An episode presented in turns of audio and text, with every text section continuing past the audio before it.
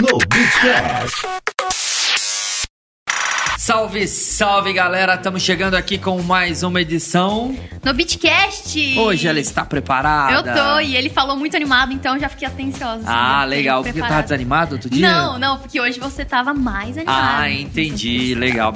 Show de bola. Estamos chegando, galera. Obrigado mais uma vez aí pela sua audiência, pela sua paciência por ser essa pessoa. Agora eu quis ser o Cauê Moura Você agora. quis. É. É, né? Mas é, estamos aqui com mais Sem uma. agressividade de comemoro, por Sem favor. gritar. É. É, estamos aqui mais uma edição, um papo bem bacana pra gente conhecer um pouco mais sobre o nosso convidado. Mas antes, é claro, a gente quer agradecer você que tem compartilhado, tem se inscrito no canal, tem recebido as nossas notificações aí, nos acompanhado através das redes sociais da Nobit Estratégia, né? Tá aparecendo na tela aí pra você seguir. Tem também na descrição. É, quero agradecer em especial o nosso parceiro Henrique Amaral, ele que tem toda essa estrutura aqui. Inclusive, hoje nós estamos estreando mais um, uma. mais equipamentos. Mais uma mudança. Cada dia que passa, a gente tava conversando aqui na hora que chegou, né? Cada dia que passa, um convidado vai vendo uma coisa a mais aqui. Então. É. Hoje nós temos uma iluminação diferente viu? aqui, Diferente. estamos tá, tá bem legal eu e notei na hora que eu cheguei. né? com certeza você vai tá recebendo material de qualidade aí graças ao Henrique Amaral. Segue ele também, né? Trabalha como filmmaker, então tem todo um trabalho aí é, de para eventos, né? Nós estamos com, com os eventos paralisados, mas de repente assim a gente tava até comentando hoje aqui, ah, você vai fazer um chá revelação e não pode chamar todo mundo, né? Então conversa com o Henrique, ele pode registrar o seu material ou até mesmo fazer uma live para pro seu evento. É muito bacana mesmo, material de qualidade. Henrique Amaral Filmmaker, tenho certeza que você não vai se arrepender. A gente sempre fala, se você tá assistindo ou nos ouvindo com qualidade é graças ao trabalho do Henrique Amaral. E nós temos um outro Exatamente. super parceiro também, Gabi. Isso, a gente comenta sempre, né, que nos, inícios, nos inícios, no início lá do nosso, do nosso podcast, a gente tinha um bordão que é de Jonas Esticado, grande poeta brasileiro, que disse: investe em mim. Investe em mim. Aposta tudo em mim. E a gente conseguiu! Investiram na gente. O Equifome tá aqui com a gente. E tá conquistando corações, né? Principalmente porque é um aplicativo que faz a diferença na vida de muita gente. Porque você pode ir lá, né? Tô com fome hoje, Paulo Júnior. Não consigo pensar no que comer. Tem lá um cardápio, digamos assim. É um menu. Um menu. Você foi melhor. Na, na, menu olha, no na próprio tela do aplicativo. celular. É muito Exatamente. legal. Você é um aplicativo de delivery, você faz pedidos aqui na nossa cidade, né? Várias empresas, vários restaurantes estão lá e você pode pedir e receber na sua casa, pegar aí de pantufa à noite, tranquilo, com segurança. Então, é uma parceria que a gente realmente gosta de falar porque a gente gosta de usar, né? É, A gente usa bastante o Equifome. Inclusive, tem é, pros nossos. Ah, para as pessoas que nos acompanham, os nossos né? seguidores, vamos É. usar assim, os nossos seguidores. Temos você que tá uma dica aí. muito legal. Isso, a nossa dica é investe na gente também, usa o nosso cupom, o nosso É isso cupom de desconto é muito bacana, tá bom? Ele vai te dar até 15% de desconto numa compra, que é até 10 reais, né? E não precisa ser a primeira compra, você pode, você pode usar lá na compra que você tá fazendo uma vez dentro da sua conta, mas coloca na conta do pai, da mãe, do irmão, da tia, de todo mundo, baixa o Equifome, tá bom? E usa o nosso cupom, que é o NOBIT15. Inclusive, tá aparecendo grandão na tela aí. Em não algum tem, lugar. Não é. tem como errar. E tem o QR Code também, né? Se o pessoal não Exatamente. Tem o aplicativo, dá pra baixar. Exatamente. Você ainda que não tem o Equifome pode baixar apontando a câmera do seu celular para o nosso QR Code se você tá vendo no, no, no computador, né? É só apontar a câmera. Se você tá no celular, tem o link na descrição. E você que já tem e tá afim de pedir alguma coisa agora, deu aquela fominha, pode apontar que vai direto pro aplicativo. Você que não usa aplicativos, fala, meu Deus, linguagens difíceis, não consigo usar o Equifome. É pra você, porque tem uma linguagem muito fácil, muito tranquila, é muito intuitivo ali, é muito bom de usar, é muito tranquilo.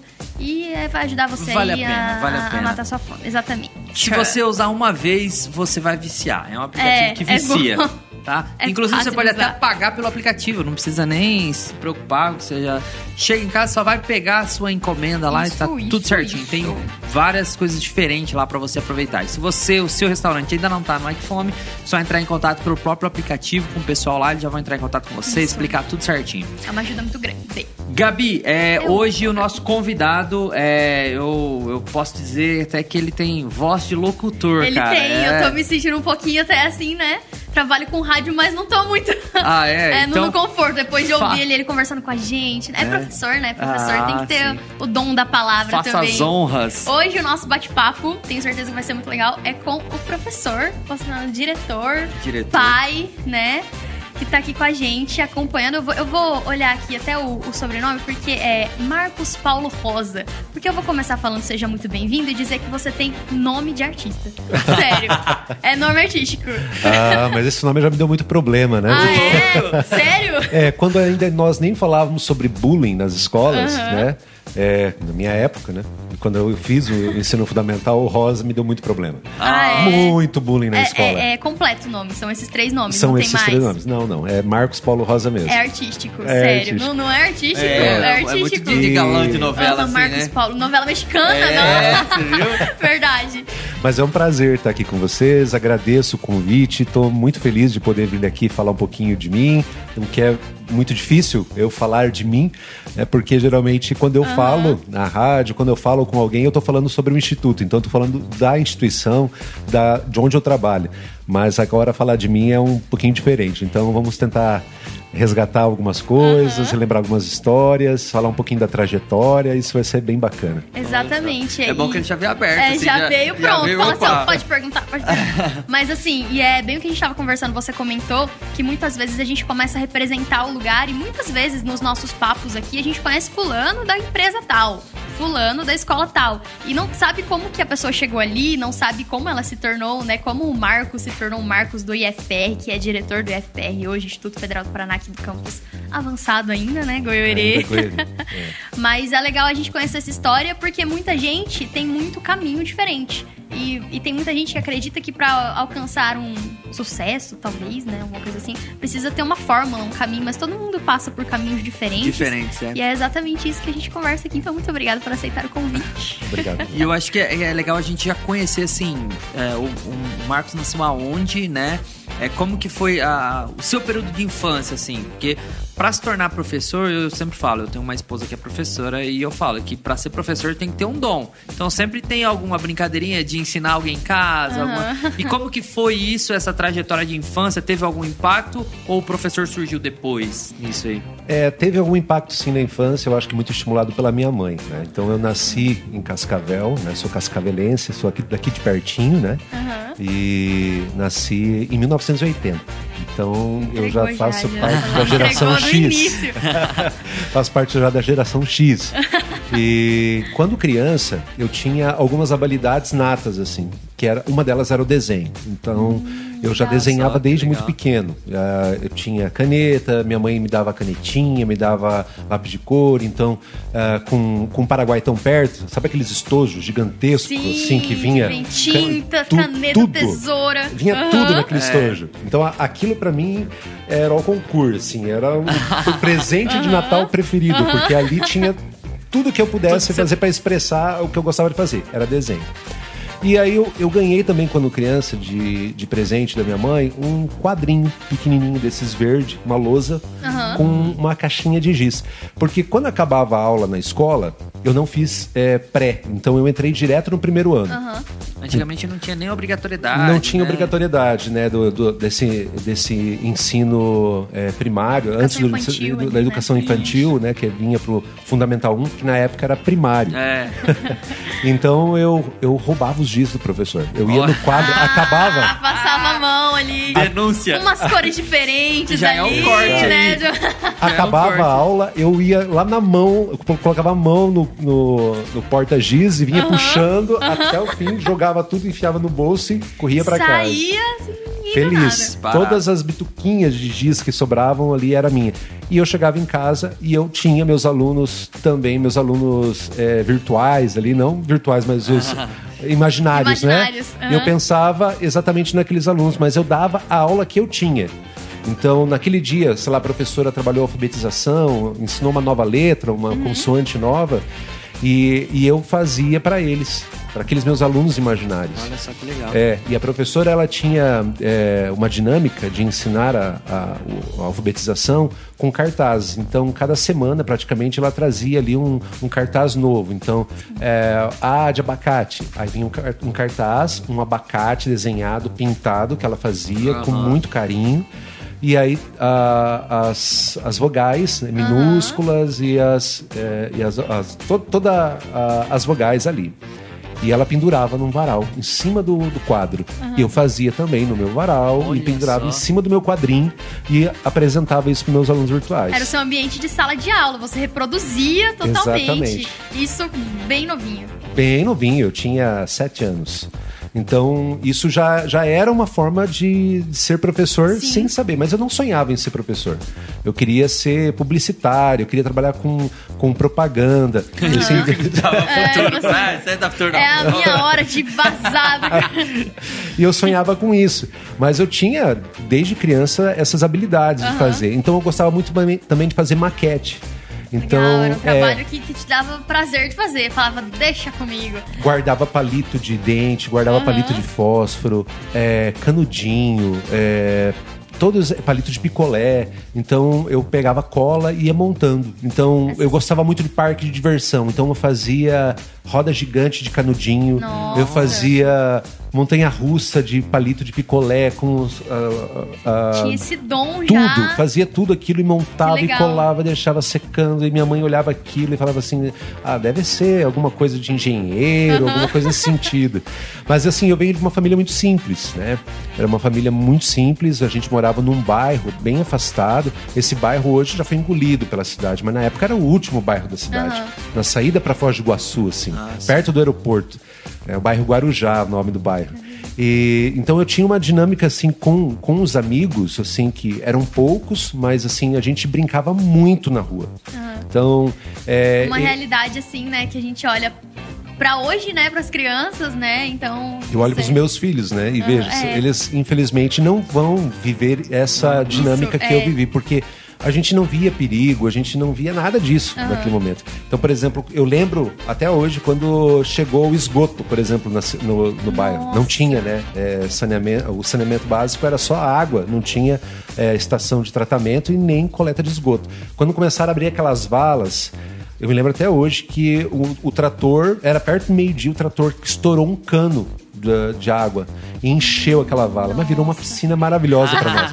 Nós pulávamos aquela água barrenta e brincávamos. diversão. Era diversão. A água da chuva corria pela, pela enxurrada na beira da rua, não era asfalto, era paralelepípedo.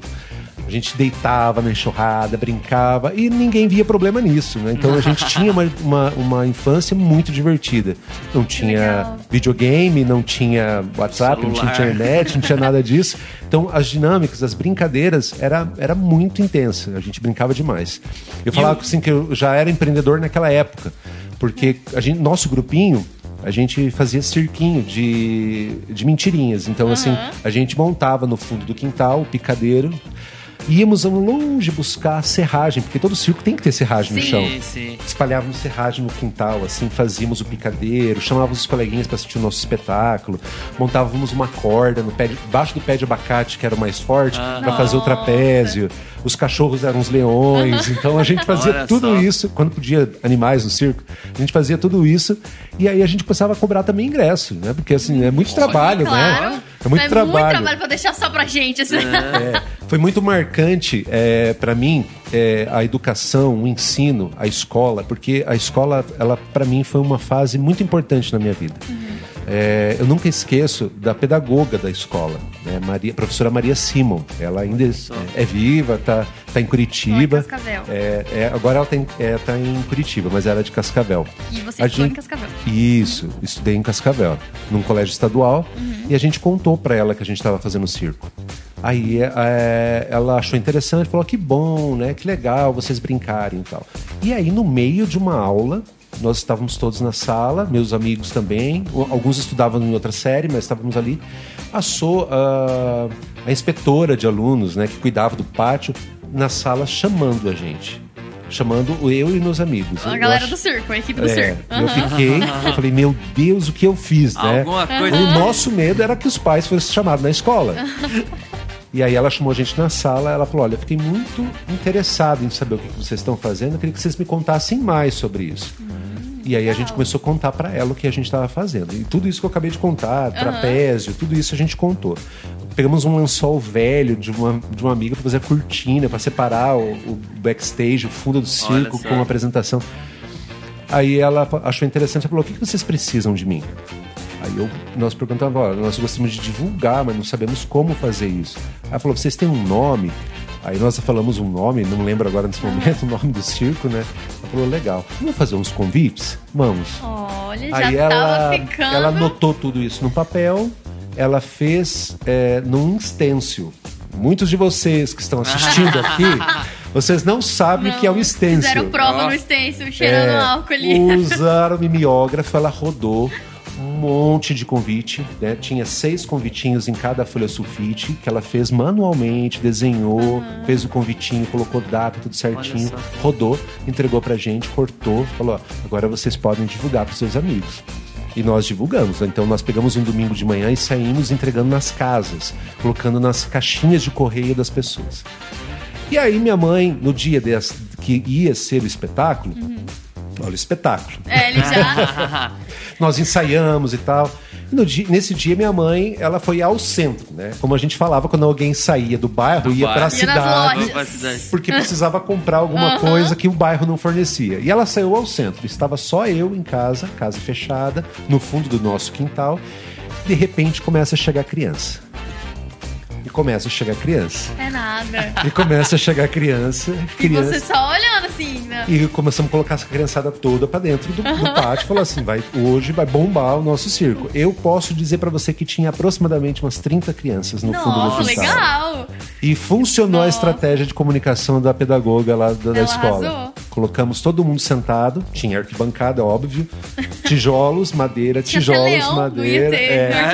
E todos ali, e nós preocupados, né, com a quantidade de gente que a gente ia fazer um Da espetáculo. É. E aí minha mãe chegou Eita. e botou todo mundo pra correr. e acabou, É nada. acabou com o nosso circo. Não, não, não começou. Não começou o espetáculo. comunicação. Assim, o conta, dono- é verdade, do estabelecimento. o dono do estabelecimento, É, A dona do estabelecimento chegou, botou toda a criançada pra correr e não houve espetáculo. É nada, nossa. só. E eu aqui achando que a mãe fala, não, filho, parabéns. Ela ficou muito irritada com a quantidade de crianças que tinha no fundo, por não saber o que nós estávamos fazendo Aham. também, né? Mas essa foi uma das, das aventuras aí e que a escola favoreceu muito, porque ela foi uma escola, uma escola acolhedora, né?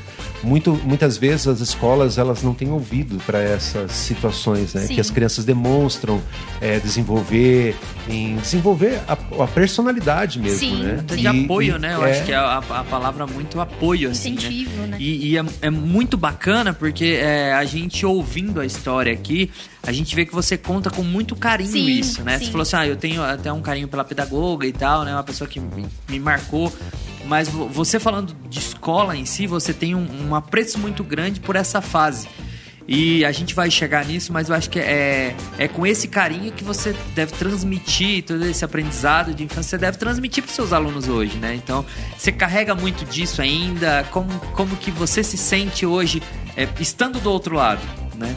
Ah, esse, a escola para mim, ela é, é, é a formação do caráter, é a formação não só é, dos conhecimentos que a gente traz para o mundo, mas é a formação do caráter, porque é na escola que você faz amizades, que você constrói ah, a, humanida- Laços, a né? humanidade que existe em você. Então, respeitar o outro, respeitar as diferenças, é, respeitar a legislação, respeitar é, o mundo que vivemos, porque nós não somos sozinhos. Então, a escola me deu muito disso, né? Apesar de, de, de todas as dificuldades que eu tive em relação à escola, é, eu trago muito disso para mim. É, então, pessoas que marcaram minha vida estão comigo até hoje. Então, essa professora está no meu Face, essa pedagoga está no meu Facebook. A, a minha professora do segundo ano, lá do primário ou do Fundamental 1, é, ela era estagiária na escola, professora de matemática. O nome dela é, ficou marcado para mim, não por ser tão excêntrico, né? Porque o nome dela era Juvite. É, um- um Mas eu assim, eu, eu tinha uma paixonite pelos meus, pelas professoras, pelos professores, assim. Eu ia no ponto de ônibus esperar o professor. Olha só. Ah, legal. Então, eu nossa, tava com a mochilinha nas costas. Bem e quando, quando vinha o ônibus 81 da cor azul e parava, sabia que eu sabia que desceria a professora Juvite. E eu pegava na mão dela, ela me levava, e a gente ia até a escola, porque o ponto ficava uns 50 metros, o portão principal, e a gente ia de mão dada para a escola. Então, eu era muito puxa-saco dos meus professores, mas eu era apaixonado por eles. E eu lembro que eu pedia para ela, professora, É, é, dia 28 de junho eu faço aniversário. É a última semana de aula, porque geralmente a, as férias começavam no início de Ah, julho. sim. Posso te pedir um presente? E ela falava, ah, desde que eu possa te dar. E Deixa eu ser seu professor no, no dia do meu aniversário, no seu lugar? É Sério claro, isso? eu pedia. Nossa, que legal. Eu pedia pra ela e ela falava, obviamente que não, eu não posso, você não pode ser professor, você tem que estudar muito. Mas era ela, algo que você queria é, era já. algo que eu queria. Eu queria ser o professor naquele dia. Aí, pra me satisfazer, no dia da- do aniversário, ela chamava eu lá na frente, cantava os parabéns, ela me dava o giz e falava assim: pode passar no quadro do exercício. Ah, Aí eu, eu passava no quadro Ah, do exercício para ela. Então isso também marcou para mim.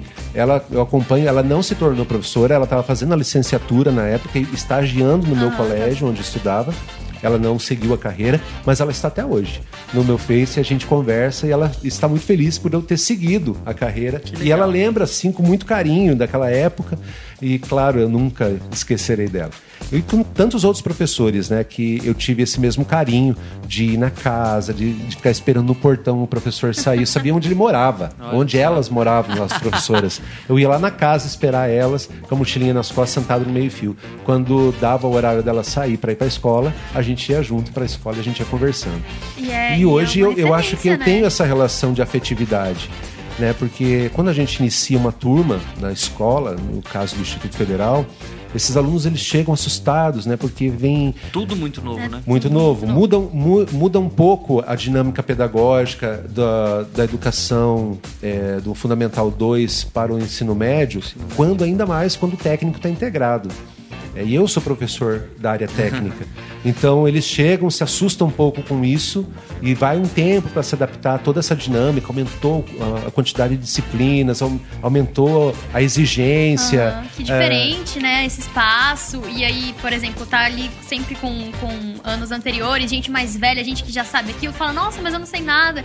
Então, assim, eu entendo essa questão da. é, eu entendo realmente essa questão do. da, de não estar preparado, talvez, para aquele momento, estar suscetível a- a a ter um contato, precisar de um contato. E eu acredito que por você ter essa experiência positiva dentro dessa história, desse histórico, desse histórico de, de aluno, né, que sempre teve boa relação com o professor, então você consegue passar isso dentro de sala e isso é muito legal, né? Porque os alunos realmente, cara, adolescente já é perdido por si só, entendeu? É. Imagina ele ali passando É por um fase, momento né? de mudança, né?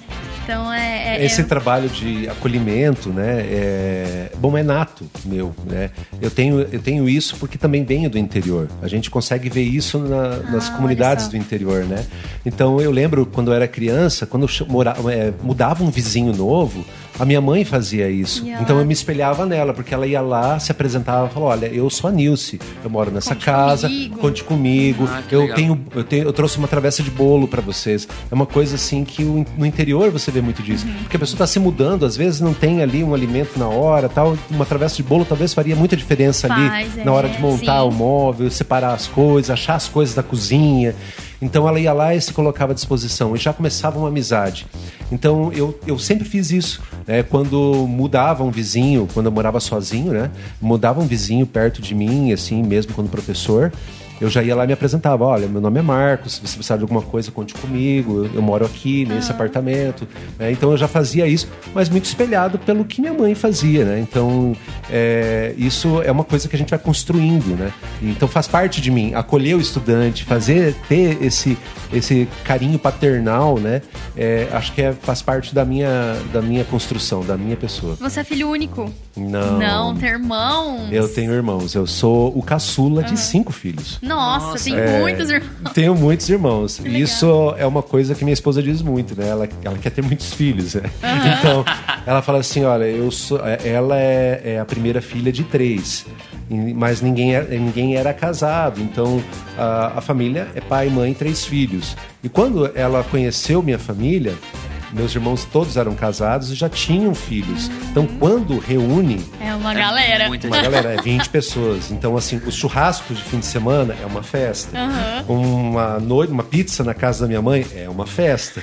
E aquela gritaria, confusão, família italiana de gritar, com mexer com mão, o braço. Então, assim, ela se sentiu muito acolhida né, nessa, nessa muvuca que é a minha família. Aham. Então eu cresci assim, o caçula e o protegido da mamãe, né? Ah, tem Ah, Porque os tem. irmãos era sempre muito complicado, né? É verdade. esse Mas falando não. de escola, nem sempre coisas boas acontecem na escola, né? Teve uma situação que eu me lembro e eu, e eu conto às vezes isso para servir de lição. A escola não tinha um sistema de segurança muito bom. Então, era uma, uma escola que tinha era alambrado, não era nem muro na época. né? Tinha lá alambrado, tinha é, arame farpado em cima para não pular.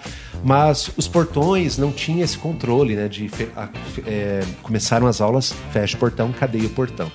Então teve um, um episódio em que eu tava no primeiro aninho lá do, do fundamental. Novinho, novinho. Isso. Eu e mais duas coleguinhas fomos brincar no fundo do colégio. O colégio, então, imagine, é uma quadra. Grandão. Né? Grande. Então tinha blocos na, na frente, na parte da frente do- do- do- da quadra, e no fundo, quase da metade para trás, tinha. Naquela época tinha horta na escola, né? Então tinha uma horta gigantesca. E a gente gostava muito de brincar ali porque tinha uma pilha de areia gigante de obras da escola. Então a gente ia lá brincar. E uma certa vez, um grupo de rapazes, né, eram cinco rapazes, eles é, pegaram eu e duas coleguinhas, duas amiguinhas, né? E nos tiraram de dentro da escola, levaram duas quadras longe da escola e tentaram estuprá-las na, na, na nossa frente. Duas quadras da escola, lembrando que acabava o bairro. Aham. E tinha um- uma rede de alta tensão que passava e embaixo não se plantava. Então, para trás era uma fazenda, tinha plantações, era soja, Não era milho, né? cidade, né? Sim, E, era e debaixo, afastado. e debaixo dessa, em torno de 100 metros, né, passava alta tensão, era mato. Eles entraram com a gente no mato e tentaram estuprá-las. Então eu lembro dessa cena, né? é, desses rapazes tentando agarrar as meninas, tentando segurar. Eu, eles jogaram no chão, me chutaram. Você era novinho, novinho, novinho. Novinho, mas isso é, é muito claro pra Sim, mim, essa cena. É, como eu conto pra vocês. Bem marcante. E como é, eu comecei a gritar é, e as meninas cho- só choravam, é, nessas alturas ali eles já estavam tentando fazer alguma coisa com elas.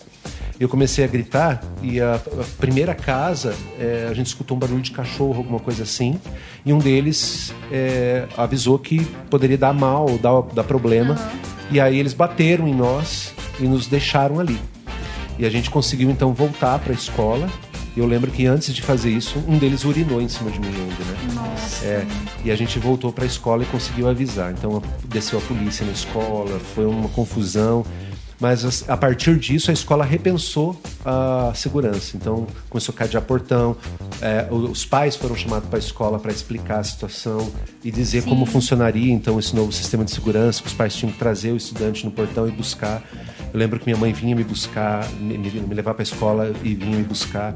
Então foi uma situação assim bem traumática é, que eu vivi, mas que eu conto para poder é, é, mostrar que é, exatamente essas dificuldades E a importância da segurança também, né? Da Porque escola. você fala assim, ah, não, mas a escola tem gente toda hora, é movimento, e, e não é assim, né? Pra, pra- gente maldosa tem em todo lugar e de E- todas e- as formas. infelizmente dessa forma sim, mas eu acredito que nesse momento você tenha tido um choque. Você era muito novo, você falou que você estava no primeiro, você era realmente uma criança. 7 para 8 anos. É, Né? então, mas um choque assim de, de como realmente o mundo é ruim, né? Então, assim, é como a gente é, precisa realmente estar no caminho certo, porque existe, existem caminhos ruins.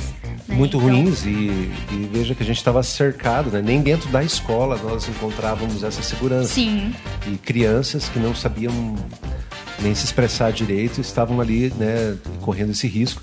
Foi muito difícil, assim, a gente ficou um tempo bastante chocado, mas graças a Deus a gente conseguiu superar isso, mas a, a imagem não sai da cabeça, É, realmente infelizmente. da mesma forma que marca tudo, né, bom, a gente, a gente imagina que essas coisas assim fortes também fiquem, né? E é, é, como você falou, acho que é, um, é, um- é importante você também é, ter essa abertura para falar sobre isso, justamente para mostrar a importância da, da segurança hoje, dos métodos que são usados, Sim. né? De, de tudo que isso avançou. Até, é, infelizmente, foi de uma maneira é, horrível, mas a escola teve que repensar na época a, a parte da segurança, né? Então, é um, é um exemplo assim que. É, você contando nos assusta e eu acho Sim. que assustaria qualquer família, qualquer, né? Mas é um é, vejo, é, entendo o seu lado de contar isso para trazer como um exemplo, Tornar não real, é, né? É não- uma realidade. É, porque igual você falou, gente ruim tem em, em todo lugar. Mas é, é- e, e depois como que foi isso assim? É o voltar para a escola, o- a sua família, os seus professores quanto a isso, como que foi? Porque você carrega também esse carinho muito especial pela escola. Então, como que foi esse, esse momento da- dessa acolhida após esse, esse trauma? É, eu acho que assim, a gente teve um acompanhamento muito próximo da equipe pedagógica. Eu, lembro, eu lembro dessa professora, dessa pedagoga, Maria Simon, e da diretora da escola. né? Então, a, a, a professora Vera, que eu lembro com carinho também. Ela nos acolheu e ela nos levou naquele dia, ela levou com o carro dela pessoal a gente embora pra gente se sentir melhor. Então a gente era chamado na direção, a gente conversava. Eu lembro que ela tinha uma mesa ao fundo com flores, aí ela levava a gente lá, mostrava pra nós as flores que ela cultivava na sala dela, dava chá um dela. Então cuidado. tomar chá na direção era um negócio muito ruim, né? Porque alguma coisa tá acontecendo de errado. Mas a gente ia lá pra tomar chá pra se sentir bem. Então ela dava o chá que ela tinha na garrafa dela, que era um, um chá da sala dela. Tinha biscoitinho lá, a gente pegava biscoitinho lá. Então esse, esse acompanhamento foi um acompanhamento para verificar como é que nós estávamos eh, diante da- de toda aquela situação. né? Aham. Mas eh, já existia bullying naquela época, então assim, a gente era motivo de piada muitas vezes pros coleguinhas e tal. Que não entendiam, Que não né? entendiam, não sabiam exatamente o que é, da gravidade da coisa. Mas a gente foi superando com esse apoio. Eu acho que dessas duas pessoas, assim, em especial, eu lembro com muito carinho. Você criou Foi esse pelo, laço. pelo acolhimento e pelo um acolhimento maternal mesmo, né? De, de sentir que ali precisava um, Um cuidado. cuidado Especial, né? É. É, o, o momento exigia um cuidado diferente, Sim, né? sim. Pode Eu falar. ia, falar- é, eu ia pular muito, né? Mas assim, nesse- nesses momentos assim que você tava comentando da sua infância, sabe? E você fala sobre. sobre. é, desenhava bem e gostava de fazer trabalhos manuais, né? Com maquete, desenho também no caso. Sim. E zelo como profe- professor, assim. Em algum momento dessa criança tinha um aspecto assim, um dia eu vou precisar trabalhar. Você falou de trabalhar como publicitário, assim, mas acredito que você tava mais velho, assim, né? Já um adolescente, já querendo trabalhar com publicidade. Mas enquanto criança, trabalhar era uma situação que você colocava, nossa, um dia quero ser realmente a pessoa que vai escrever no quadro, sabe, que vai falar com os alunos, que vai cuidar, que vai acompanhar.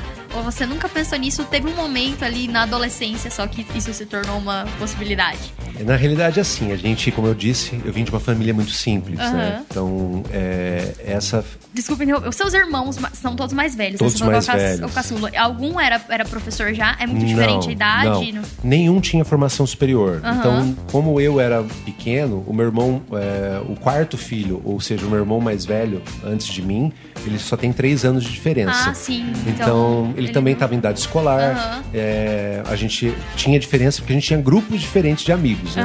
Os meus e os deles. Então a gente não brincava junto, não fazia coisas juntos, mas a gente acabava indo às vezes para a escola juntos. Ele estava numa série, eu estava em outra, ele me levava. É, mas assim, é, trabalhar não era uma opção, era uma, uma necessidade. Então, na minha família, trabalhar Uhum. Entendi. era uma necessidade. A chegar na adolescência, é, a gente já sabia que era uma certeza Tinha que trabalhar. que a gente ia trabalhar Aham. até para ajudar na, na- dia a dia, no dia a dia da casa. Então, assim, isso eu tinha muito claro para mim que ia acontecer. Era Mas um problema pra você?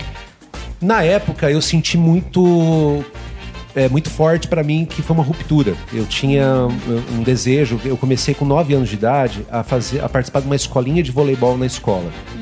E, e aí essa escolinha também conheci uma gr- outra grande mentora, uma grande professora que era apaixonante. Eu ia até almoçar no fim de semana na casa dela. Olha Ó- só. olha as loucuras né, que eu fazia para ficar perto dos meus professores. E, e ela ia na minha casa também, ia me visitar. Então, assim, era uma relação muito próxima. E eu comecei a fazer essa escolinha de voleibol, mas era muito mais para desenvolvimento. Eu era muito magro, né? Hoje eu sou um pouquinho mais, mas eu era muito magro. um pouquinho, mas ele Era- é chegava- monstro, ele é forte. Chegava a ser curvado até de tão magro que eu era. Então, ajudava a desenvolver musculatura, alguma coisa nesse sentido. Então, eu entrei na escolinha. No contraturno, física. fazia escolinha de voleibol. E eu comecei a ganhar gosto por aquilo lá. E comecei a jogar Legal. voleibol lá. E com 10 anos, e com 11 anos, e com 12 anos, já na escolinha, já treinando há alguns anos, é, eu fui participar dos Jogos Escolares do município de Cascavel, é, representando o meu colégio no time B, que era a categoria que eu fazia parte, pela idade. Ah, foi uma experiência muito bacana, porque dali eh, eu tive o convite de participar do infantil da seleção da cidade. Então eu jogava no meu colégio e jogava também pelo time infantil de Sim, Cascavel, que legal. representando Cascavel nessa categoria. Então, era bom, Então, então. eu ia trabalhar, eu ia, eu ia no centro treinar, que era num complexo esportivo onde tinha os treinos para essa equipe. E isso foi muito bacana porque eu comecei a sonhar isso. Com Ah, 13 sim. anos de idade, eu lembro que aqui no Paraná tinha um time que participava da Liga Nacional de Voleibol, que era um time de Maringá, que eles chamavam à época de time da Cocamar, que era o patrocinador principal, então era o nome do time. E eles abriram uma seletiva para para jovens, para o time infantil deles, para preparar futuros profissionais. E tinha alguns critérios, e dentre eles era estar matriculado numa escola, ter 13 anos completos, mas ter também no mínimo 1,70m. Ah, Tinha que ter o mínimo 1,70m. E eu tinha 1,70m cravado, com 13 anos de já idade. podia, já podia. E os meus colegas não eram tão altos, eles tinham 1,58m, 1,60m, mas eu, eu era um pouco mais alto. E eu sou o mais alto da família, não sei o que aconteceu. eu tenho 1,90m. fermento. É, e o meu irmão, meu irmão mais alto tem 1,74m. Então, assim, toda a minha Realmente família. é o mais alto e é com muita destoa, diferença. destoa. muita diferença. E eu queria muito participar dessa seletiva na Cocamar, mas aí tinha um custo, tinha que bancar esse custo da ida, ficar nesse alojamento, participar das seletivas, eram alguns dias de seletiva. E depois retornava e eles ah, davam um resultado. E infelizmente minha família não teve condição financeira de me, me mandar para lá para testar e para fazer isso. E junto com isso, ah, aos 13 anos, o, o meu irmão mais velho, né, que ele é o segundo filho, ele empreendeu, tinha uma empresa lá na cidade de Cascavel na área de peças de automóveis, né? Eh, Tinha ele um sócio. E aí para eu tinha que usar aparelho, né? Eu tinha todos os meus dentes eram tortos assim, na, na parte de cima eu tinha que usar aparelho. Na época, o aparelho era pago em dólar. Então se pagava o aparelho em dólar, porque em em 2000, em 1993 não tinha plano real, né? Então era um outro plano, cruzeiro, cruzado, alguma coisa assim. Só que se pagava em dólar o aparelho e ainda pagava meio salário mínimo de manutenção. Para pagar o meio salário mínimo de manutenção, eu tinha que trabalhar. Minha família não podia pagar esse aparelho. Então eu trabalhava de office boy pro meu irmão. Então eu, eu estudava de manhã, é à assim. tarde eu ia para a empresa dele e fazia serviço de banco, fazia entrega de peças, Uhum. essas coisas com uma barra circular, com freio conta pedal. e eu fazia isso com 13 anos de idade. E não já dava tempo de jogar. e aí eu já não pude mais jogar. Então ali que foi a ruptura e onde eu sinto muito. É, não ter seguido com esse sonho de ser um atleta profissional naquela época. Hoje eu não daria nada, nem pra líbero, né? Porque 1,90m não dá pra fazer nada é no voleibol profissional de Ah, hoje. Mas na época. dois- Pequeno. É, na época, o Giba tem 1,90m e ele era um super atleta. Mas eu me espelhava muito no Tandy, no Giovanni, naqueles atletas que é os atletas da minha época, né? Sim. Quando eu, eu me inspirava neles pra jogar. É, que tinham essa média de, altura, 1,90m, 1,94m, e eu me sentia o cara com 1,90m, né? Mas ah, o esporte mudou, o esporte de rendimento mudou, né? E, e- e deixa eu te perguntar, assim, é, a, a gente sabe que, que já havia essa, essa, esse pensamento, não, vou ter que trabalhar, né? Vou precisar ajudar e tal. Você falou que houve uma, uma ruptura, mas na época, assim, até por conta da idade, é, houve também um processo de revolta interna, assim, ah, eu quero e, e não vou poder e vou ter que trabalhar. É, porque era algo que você queria, não, né? Não, tem a É. menor dúvida que houve. Eu ouvi, porque assim, é, na, na minha família, a, a minha mãe, ela sempre foi uma pessoa responsável, mas ela também sempre delegou a responsabilidade também.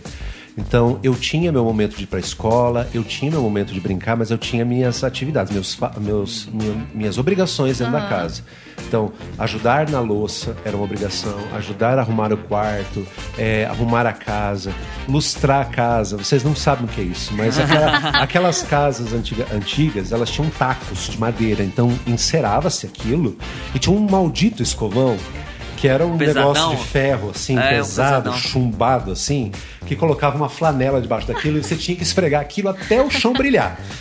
E você tinha que esfregar. Tinha que se de ver no que chão. É, e a, a minha função era uma delas, né? Era escovar o chão, era lavar a calçada que eu odiava. Então tinha que fazer algumas funções. Então eu já, eu já tinha essas, é, essa delegação é, em casa. E quando eu comecei a trabalhar, e, é, várias dessas coisas se acumularam. Então eu não pude mais, por exemplo, treinar voleibol ou jogar voleibol com um time. Então eu só treinava quando era possível, representava a minha escola quando era possível. Todo o meu dinheiro era para pagar o aparelho, então eu, eu também não tinha domínio sobre o que eu ganhava, então eu pagava, eu pagava Era 100%. 100%. Tinha fim já, já tinha É, um objetivo. então eu era uma criança imatura, né, que estava conhecendo o mundo, mas eu não consigo imaginar meu filho com 13 anos, por exemplo, andando de circular dentro de uma cidade como Cascavel, que na época devia ter uns 200 mil habitantes. Já era uma cidade em crescimento grande, né? É, como office boy, eu já fui assaltado, né? Em porta de banco, roubaram a minha mochila, cheia de cheques, coisas para depositar da E era empresa criança. criança. Então, eram responsabilidades que eu ainda não sabia administrar. Hoje é impensável, né? Você Uhum. imaginar que uma criança de 13 anos vai ter eh, essa carga de responsabilidade. Sim. Mas eu, eu acredito que foi muito bom. Foi um processo bom. Moldou o seu caráter. Mudou e também a responsabilidade, a forma com que eu via as coisas. Mas eu não deixei de ser criança. Então eu tinha minha brincadeira, eu tinha ah, os meus contatos, ah, ah, as crianças à noite. Então imagina, eu chegava do trabalho e ia pra rua descalço jogar bola, né? arrancar o tampão do dedo, chutando pedra, porque era paralelepípedo, perder a unha no carrinho de rolimã. Então eu fazia muita coisa. Viveu. Furei diversas vezes o pé com prego. né? Era, era coisa de moleque. Então, assim, eram as brincadeiras que a gente tinha. Eu acho que o marco principal é, da minha vida em relação ao trabalho aconteceu com os meus 15 anos. Meus pais se separaram. Então, eles vinham de um relacionamento bastante conturbado. É, minha mãe com cinco filhos, ela cuidando praticamente sozinha. E desde que, desde criança, minha mãe é costureira. Então ela costurava pra fora, né? Fazia roupas pra fora. Ela tinha uma, ma- uma única máquina, uma daquelas maquininhas que as vós têm hoje, assim, uma Singer, daquelas que abre a tampa e fica um monte de retrós de linha na porta. E eu me lembro quando criança, eu tenho muita memória de, de bebê e de criança. É uma coisa assim que as pessoas até não acreditam, mas eu me lembro indo ali e mexendo e brincando nos retrós enquanto ela costurava pra fora.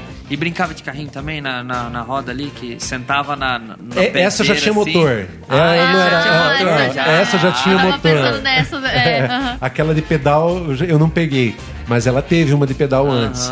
Então essa já era de motor. E ela e eu brincava ali. Então desde pequeno eu já fiquei enrolado em linhas e, e vendo ela costurando, vendo ela atendendo as pessoas que vinham na casa, sempre com um corte de tecido, com uma foto de desenho. revista. Eu quero isso. E eu vi ela tirando medidas das pessoas e tal. Então aquilo, eu fui crescendo vendo aquilo, né? E aquilo, eu sabia que em algum momento a- aquilo tudo poderia ser favorável a mim. Mas aos 15 anos meus pais se separaram. E aí eu tive que assumir uma responsabilidade que era do meu pai, que era ajudar nas despesas da casa. Ah, eu me lembro. com seu irmão ainda? É, já não trabalhava mais. Ele já tinha fechado a empresa, ele já estava em outra empresa e eu já não trabalhava mais. Mas com 15 anos eu participei de um concurso na escola, é, onde nós tínhamos que propor um novo uniforme para a escola. Então eu peguei e sentei na, na, na, na mesa ali, na cadeira, e comecei a desenhar um novo, novo uniforme. Criei um uniforme diferente para a escola, utilizando as cores da escola, a logo da escola. Coloquei o nome e entreguei. O meu desenho foi escolhido Olha só que dentro legal. de vários da escola, como aquele desenho Você seria. lembra um- como que era, assim? Lembro, claro que sim. Até hoje é esse uniforme. Ah, é até só hoje? Até bacana. hoje. Olha. Era uma camisa polo. é, as cores não ajudavam muito, era branco, preto e amarelo.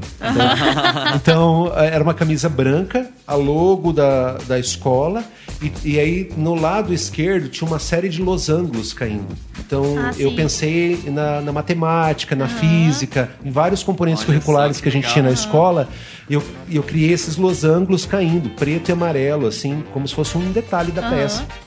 E essa peça foi escolhida. E aí eles é, mandaram ah, o desenho para a fábrica de uniforme escolar. E a fábrica de uniforme escolar, bem nessa época, ela tinha acabado de perder lá o seu desenhista. E essa fábrica entrou em contato com a escola e falou assim: quem é Marcos Paulo Rosa? Quem que foi a fera que Quem fez desenhou? isso aqui? Sério isso? Sério. Que legal. Entrou em 15 contato anos. com a escola, 15 anos. E aí eles falaram, não, foi um aluno nosso, um concurso, então Ah. falaram, a gente gostaria de conhecer. Então eu fui nessa, eu fui chamado nessa, es- né, nessa fábrica e por sorte essa fábrica ficava dentro do bairro onde eu moro. Olha só. É, era uma Era pra ser. era uma grande fábrica de uniformes. Eles não faziam só uniformes escolares, faziam uniformes esportivos, assim, diversos materiais. E aí eu fui lá, para lá, coloquei minha melhor roupa que eu tinha e fui para lá para conversar com os donos da empresa. Cheguei lá, eles fizeram várias perguntas, estavam com desenhos sobre a mesa. Era uma senhora idosa que era dona da fábrica e tinha a filha dela do lado e o genro dela do outro lado. Os três conversaram comigo. A conversa estava incrível, assim, eles queriam saber sobre mim e queriam ver o que eu sabia fazer. 15 anos. Me deram uma folha, falou: desenha isso agora para nós. Eu fiz um desenho na hora lá para eles, de um, de um uniforme, entreguei. eles Processo se olharam, seletivo mesmo. E aí eles perguntaram assim: quantos anos você tem? E aí eu falei: 15. Aí eles se olharam e falaram: infelizmente a gente não pode te contratar. Ai, gente, Nossa. sério, você já criou muita expectativa pra gente aqui. que Ele vem na história assim, circo. ele vem na é, história assim, aham, então, quebrada. é. Aí eu falei, puxa, mas eu preciso tanto trabalhar. Porque eu estava exatamente vivendo aquele momento em que meu pai saiu de casa. Era uma e necessidade. isso Precisava foi. ajudar, tudo é, mais. isso foi assim num. num- eu não se lembro exatamente o período cronológico, mas vou dizer assim, foi abril daquele, daquele ano. Aí ela me perguntou quando eu fazia aniversário. Eu falei, faço dia 28 de junho. Para abril falta poucos meses, né? Ela falou, ah, tudo bem, então preenche essa ficha aqui, é um cadastro né, de candidatos, e deixa aqui preenchido para nós. No dia 28 de junho, é, o telefone toca na minha casa e essa senhora me chama para trabalhar. Eu me lembro que eu tava jogando futebol na calçada, assim, brincando lá na rua e tal. Minha mãe me grita, com, em prantos, chorando, falou: Olha, te chamaram, você vai ser contratado, você vai trabalhar e tal. E eu fiquei por oito anos nessa empresa. Que legal, cara. É, Olha só. Foi lá Nossa, que eu aprendi anos. praticamente tudo, assim. Então eu, eu, não, eu não tinha computador em casa, mas o computador já era uma realidade nas empresas, né? É, e a minha mãe, com muito sacrifício, pagou um curso para mim de informática. Então eu fazia nos sábados, porque eu trabalhava de segunda a sexta-feira nessa fábrica. E nos sábados eu fazia esse curso para aprender a trabalhar no CorelDRAW, que era um software que faz desenho vetorizado, né? Cria desenhos, né? É, na época era a versão 4. Tá? Hoje 22. É, Tô usando a 22. é isso mesmo. Então eu, eu fiz o, eu fiz o curso de CorelDRAW na versão 4. E aprendi as primeiras ferramentas ali para poder colocar em prática lá, porque eles faziam ficha técnica, né? E ali eu comecei a desenhar e aprender tudo sobre confecção ali, naquele chão de fábrica. Mas muito do que eu fui na infância, vendo minha mãe costurar, eu levei para minha vida lá. Então minha história, ela não começou no- nesse chão de fábrica, ela começou quando eu nasci. Quando a minha mãe, Sua no mãe meio das tava linhas, lá, me criou no meio das roupas. E foi um, e eu acho que assim, você falou oito anos, né? Dos 15, então pegou o seu período de escola até, até encerrar o seu período de escola hum, ali. Tudo ali. E, Tudo de- ali. e daí depois é, você já foi fazer faculdade na sequência ou teve um Não. intervalo? Não, não fiz na sequência. Eu, eu como eu estudava em escola pública, é, e, a, e a concorrência era muito maior também no ensino superior. Então, assim, não existiam muitas opções de universidade em Cascavel, né? É, tinha somente a UniOeste, que já era, antigamente era Festivel, que era uma faculdade de Cascavel, daí foi estadualizada, então ela virou UniOeste. Ah, e, e eu queria fazer administração, mas era 13 por 1. Então eu saí do meu ensino médio, a concorrência, né? Aham. E eu fiz, prestei o vestibular. Eu não podia pagar cursinho. Eu fui com a cara e a coragem. Eu fiquei em 46, era 40 vagas. Nossa. Nossa, vai me chamar, vai me chamar. Chamou até 43. ninguém Sério? desistiu, quase ninguém desistiu. Quase ninguém, quase ninguém existia, porque as oportunidades eram poucas. Então, 13 por 1. é, foi até a segunda chamada e só 43. E daí não chamou mais. E aí eu perdi a oportunidade de entrar no ensino superior ali naquele ano. No ano seguinte eu tentei novamente no Oeste, mas daí eu já fiquei em 200 e pouco, porque eu fiquei um ano sem, Sem Sem estudar. sem estudar E administração ainda. a administração ainda. E, e continuei trabalhando lá. O bacana é que essa empresa, ela era uma empresa licenciada no Brasil de duas marcas internacionais, que era a Hummel e Reebok. A Reebok e a Hummel, elas produziam todo o material esportivo em Cascavel, dos Olha clubes. só. Então, eu tive a oportunidade, por exemplo, de conhecer a equipe de desenvolvimento da Reebok, da Hummel, que trabalhava junto com os clubes. Na época era Cruzeiro, Flamengo, Palmeiras. Top. E eles vinham para Cascavel, legal. a gente trabalhava, eu ali, né, é, trabalhando com eles, mas tem muito orgulho de dizer que o, o Palmeiras, que não tem Mundial, Inclusive, inclusive. é, participou da Libertadores de um ano utilizando todo o uniforme que eu desenhei Olha ali, só, né, dentro de Cascavel, num clube, Que de- dentro de uma foda. salinha, Nossa. desenhando ali, criando ali, mandando dezenas de croquis para São Paulo, porque não é o Palmeiras que aprova, quem aprova são os patrocinadores. Sim. Então, eles fazem reuniões, aprovam esses croquis. Depois, quando eles aprovam alguns modelos, você tem que executar esses modelos e mandar as peças prontas para eles, os modelos, para eles aprovarem a peça pronta. Nem sempre todas são aprovadas, Aham. mas a gente produzia tudo ali. Que então, massa, tinha, legal eu tenho esse orgulho de dizer que foi muito bacana. E, e, assim, por curiosidade, a empresa existe até hoje? Você tem contato com esse pessoal? Como que é? Essa empresa, ela nasceu em 70 e poucos. Não, já tinha uma já história. tinha uma história forte. grande. É, quando eu, trabalhei lá, ela já estava a completar 30 anos de, de, de mercado. É, os filhos dessa senhora foram para mundos diferentes assim na, na profissão.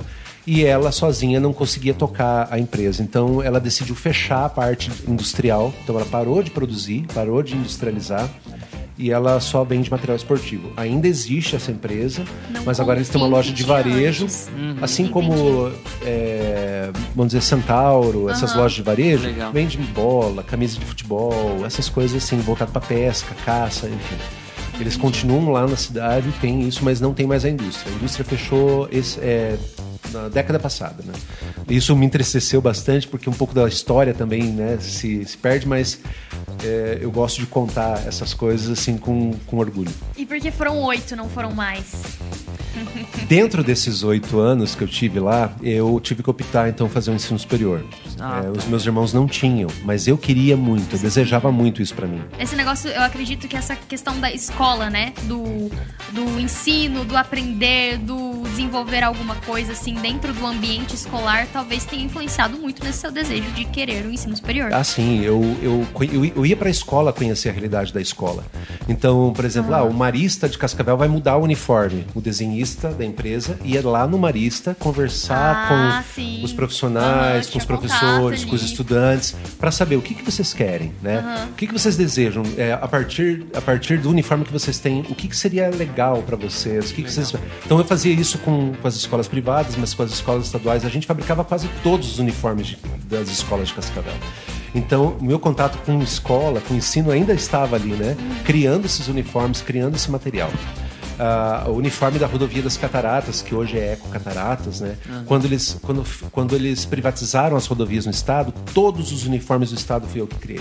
Então, aqueles uniformes com refletivo, com segurança, ergonomia, a gente testava tecido, testava Aham. eh, todo o material de segurança, o que era inflamável, o que não era. Então tinha toda um, um- uma ficha técnica a ser seguida, mas em relação às cores, a gente brincava muito que dizia assim: a gente quer um, um uniforme para as rodovias do estado do Paraná que lembre muito aquela cara de Benetton, assim, vermelho, azul, Aham. amarelo, verde. E, e é isso até hoje. Então Sim, a gente é. implantou essa ideia das cores para segmentar quem é do socorro, quem é do SAL, do serviço de atendimento ao usuário, quem é da, da plataforma de cobrança, é, equipe de escritório. Então a gente cuidou muito de tudo isso. Então eu lembro de ter criado isso. Mas dentro desses meus oito, oito anos, eu tive que escolher fazer um ensino superior. Eu lembro, eu lembro assim, mais ou menos assim, o meu salário era 600 reais. Era naquela época, né? Sim. Eu ganhava 600 reais, o que era um bom salário. Vamos dizer que, comparando hoje, seria em torno de uns 1.500 reais. É. É, eu, eu ganhava 600 reais e aí eu, um dia eu recebi um, um folheto de vestibular de inverno Unipar. É, olhei assim, administração. Falei, cara, será que eu aguento isso? 360 reais de mensalidade? Mais de 50% do, da minha renda? Eu consigo guardar esse dinheiro por mês? Não. E aí eu fui conversar com a minha mãe. A minha mãe falou assim: vai, tenta. Eu vou te ajudar. Eu vou começar ah, a fazer crochê, legal. eu vou começar legal. a aumentar a minha costura, eu vou tentar te ajudar aqui, a gente vai rachar as despesas, eu vou compensar de algum jeito. Era o primeiro filho que ia fazer superior. Ensino superior. E todos já tinham casados, então uhum. ficou só ah, eu tá. e ela morando sozinhos. Então, assim, era eu para ela e ela para mim. Uhum. Então era o que nós tínhamos. Uhum. E aí eu fui, com a cara e a coragem nos dois primeiros anos de faculdade foi uma depressão gigante, assim. Isso em Cascavel? Em Cascavel. Ah, a Unipar fazia pouco tempo que estava em Cascavel, né? Que ela tinha aberto esse campus lá. E eu fui a primeira turma de, de administração do vestibular de inverno. Então, e a minha turma era uma turma bem diferente, porque assim, eu tinha lá 20 anos quando eu entrei na faculdade, né? Fiquei dois anos tentando entrar e não entrei. Aí, com 20 anos, eu entrei na privada, né? na Unipar. Mas os meus colegas de turma não eram a minha idade. Eram pessoas que estavam no mercado de trabalho e que queriam fazer, fazer ensino superior. Então, assim, eu tinha amigos de 40 anos, de 36, até de 50 e poucos anos. Então, essa era a minha roda de amigos. Uhum. Era uma roda muito madura para minha idade. Então, assim, eu não jogava truco no bar. eu não, nós não fazíamos churrasco de fim de semana, cervejada, o que geralmente o universitário faz. Não existia isso. Era a galera que vinha de uniforme do Estudar. trabalho para universidade. E eu comecei a fazer, mas assim, os dois primeiros anos foram muito difíceis porque eu não via disciplinas é, específicas da administração. Uhum. Eram sempre disciplinas assim muito abertas. Eu falei, cara, será que é isso? falou sobre isso. Os dois primeiros anos da faculdade são pra matar o Piauí. É. é isso mesmo que você quer? Porque é chato, velho. Os dois primeiros anos é chato. E eu trabalhava na, na, na, fábrica, eu não tinha tempo de ir para casa tomar banho, então imagina você sair do trabalho, você tinha, eu tinha que pegar direto. uma circular e ir para lá direto. Chegar na veia, no comer horário. Comer a coxinha da esquina, que era a minha janta, e ir para a faculdade. Então eu tava, era, um, era um sofrimento muito grande. E por que eu não eu gastava mais de 50% do meu salário com mensalidade, com boleto, né, pagando uhum. todo mês? Ainda tinha os xerox, os materiais que a gente tinha que é tirar. Quebra também. É, é, eu ainda é, tinha que pagar meu lanche, meu transporte, e a minha mãe tinha que. Eu tinha que ajudar em casa e minha mãe tinha que me ajudar. É, eu fiquei dois anos sem comprar uma, um par de meia, porque eu não conseguia comprar. Então eu, tinha, eu, fui, eu fui consumindo minhas roupas, meus calçados, a ponto assim de rasgar a calça jeans entre as pernas. E a mãe dava um jeito aqui, ó, vou cirurgia aqui, uhum. botava um paninho, costurava e falava, vai, vai dar certo. E quando eu fui pro terceiro ano, abri o um curso de moda na cidade. falei, cara, eu vou fazer isso aí porque eu estou trabalhando com, na indústria de confecção, eu estou trabalhando com moda. Minha mãe tem, tem trabalha com moda, né? Então eu vou fazer isso na Unipar. Na Unipar. Abriu o primeiro curso de gestão de moda, de design de moda lá. E era um tecnólogo, era só três anos. Eu ia abrir mão dos dois anos que eu já tinha estudado para começar mais, agora mais três, para me formar depois de três sim, anos. Sim. Minha família inteira me rechaçou não, você não vai fazer isso porque isso não é para você. E tinha todo um preconceito ah, de homem sim. que fazia Imagino. design de moda e tal. Falar, puxa vida, agora eu vou eu vou esquecer um pouquinho de mim e vou continuar, né? Falar, mais dois anos está formado, depois você faz esse curso, né? Ah, tudo bem, vou tentar então terceiro ano. Se não for o que. Se não aparecer uma disciplina, não aparecer que o que eu, eu quero, que eu goste, eu vou trancar isso e vou fazer design de moda. Eu mando no meu nariz.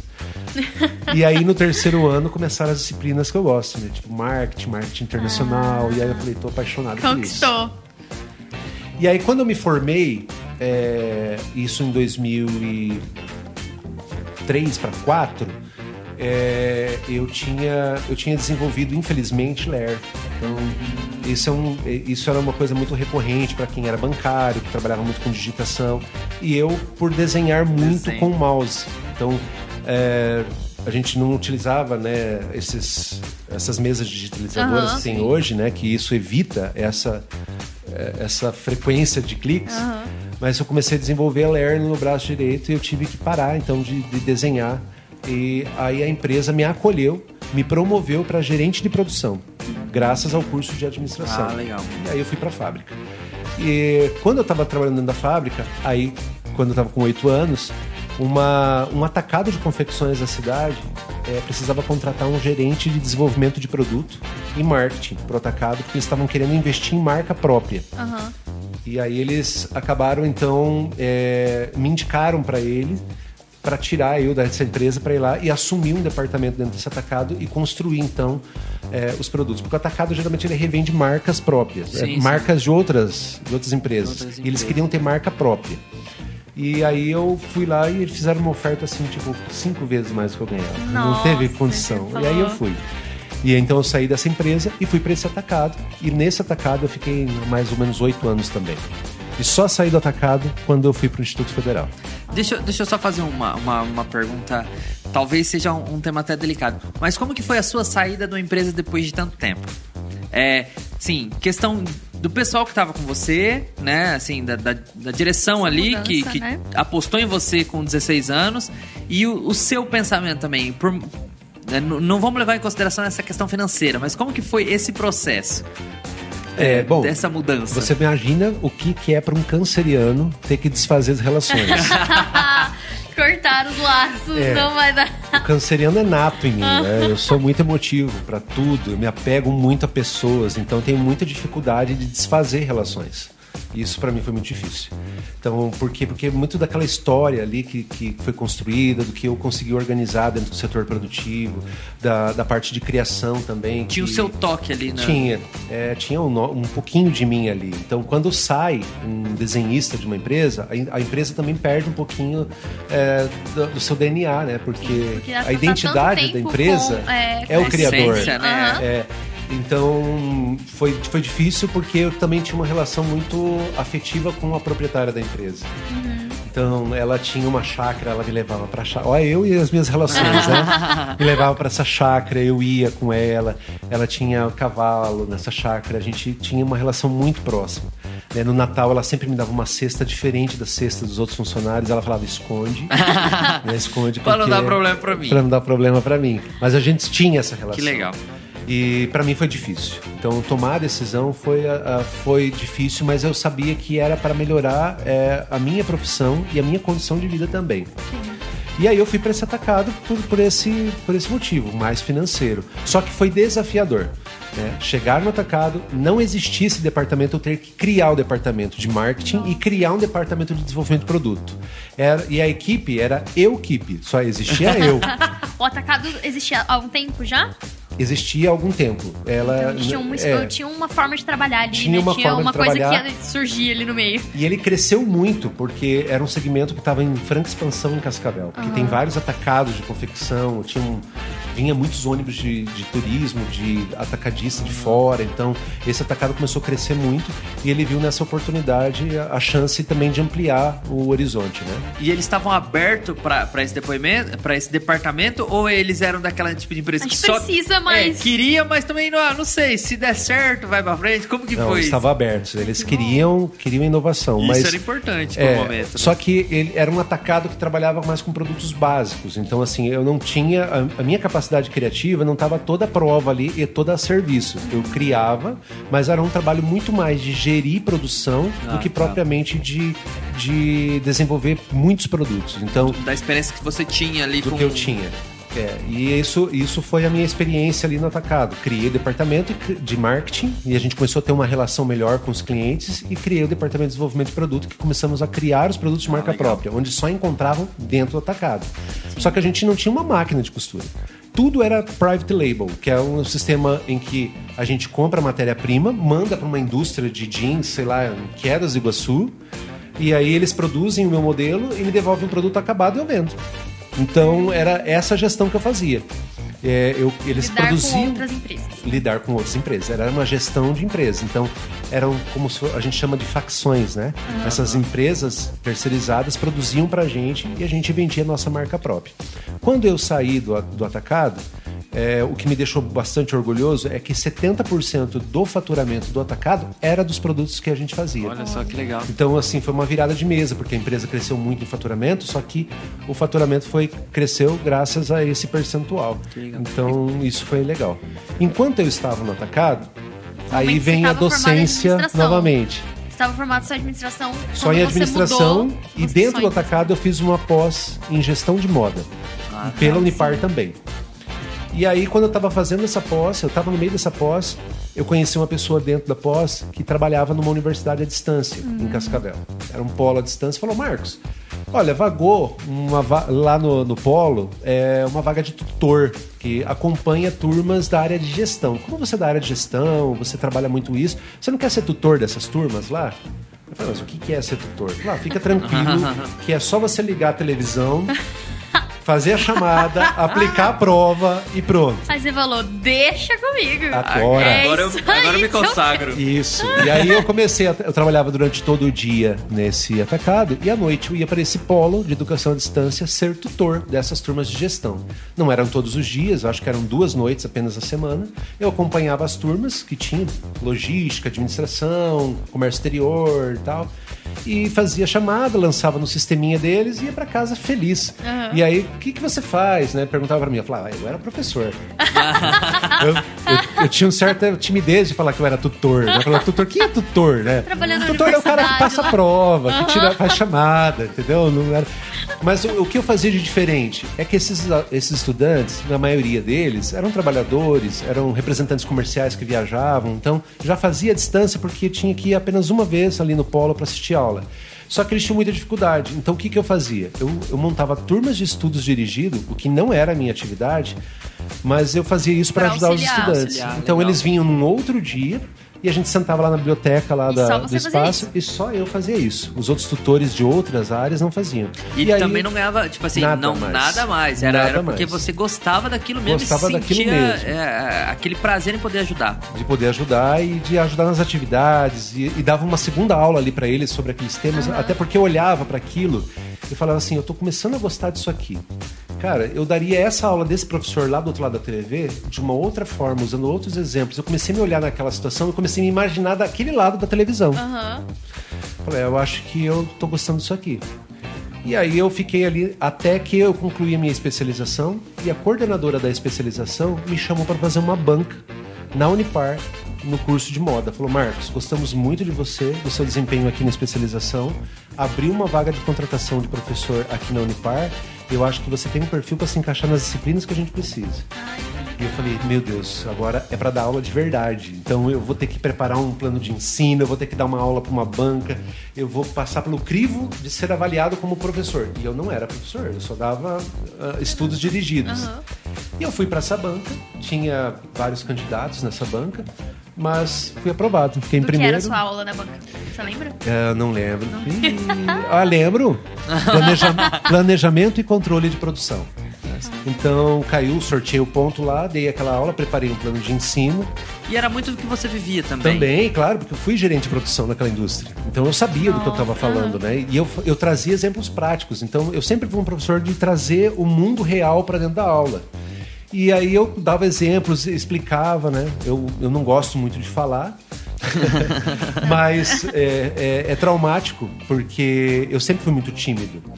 E não parece, mas eu fui muito tímido. Na minha primeira apresentação na faculdade, um trabalho de português, tinha que apresentar um trabalho lá na frente. Eu lembro que eu, eu, eu fiquei responsável por uma parte muito importante do meu grupo: segurar o cartolina. Eu segurei a cartolina Essencial. e todo mundo via que eu estava muito Tava nervoso. tremendo, A, a cartolina tremia Tinha demais. movimento. Terminei a apresentação, entreguei a cartolina para professora e falei: um minuto, corri pro banheiro. Eu tive uma diarreia gigantesca. De tanto nervoso que eu passei. Porque eu não conseguia falar em público e muito menos olhar para as pessoas.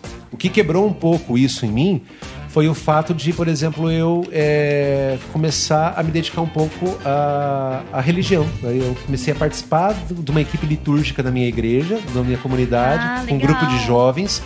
Eu, tinha que fazer leitura lá na- durante a missa. Eu sou católico, então eu ia fazer leitura lá na missa. E comecei a fazer isso e comecei a, a me desinibir. A se soltar, A me soltar, contar. a ter um pouco mais de intimidade com o microfone, a distância, o tom de voz. Então eu comecei a ter um pouco mais de intimidade. Já E tinha aí- voz de locutor já ou Não. foi? Isso foi, aí na, é- na isso aí igreja, é por tua foi dom de conta. Deus. Depois eu conto outro caos sobre voz. e aí eu fui lá pra esse para a faculdade já desenvolvendo isso. Então eu fui, fui desbloqueando isso, né?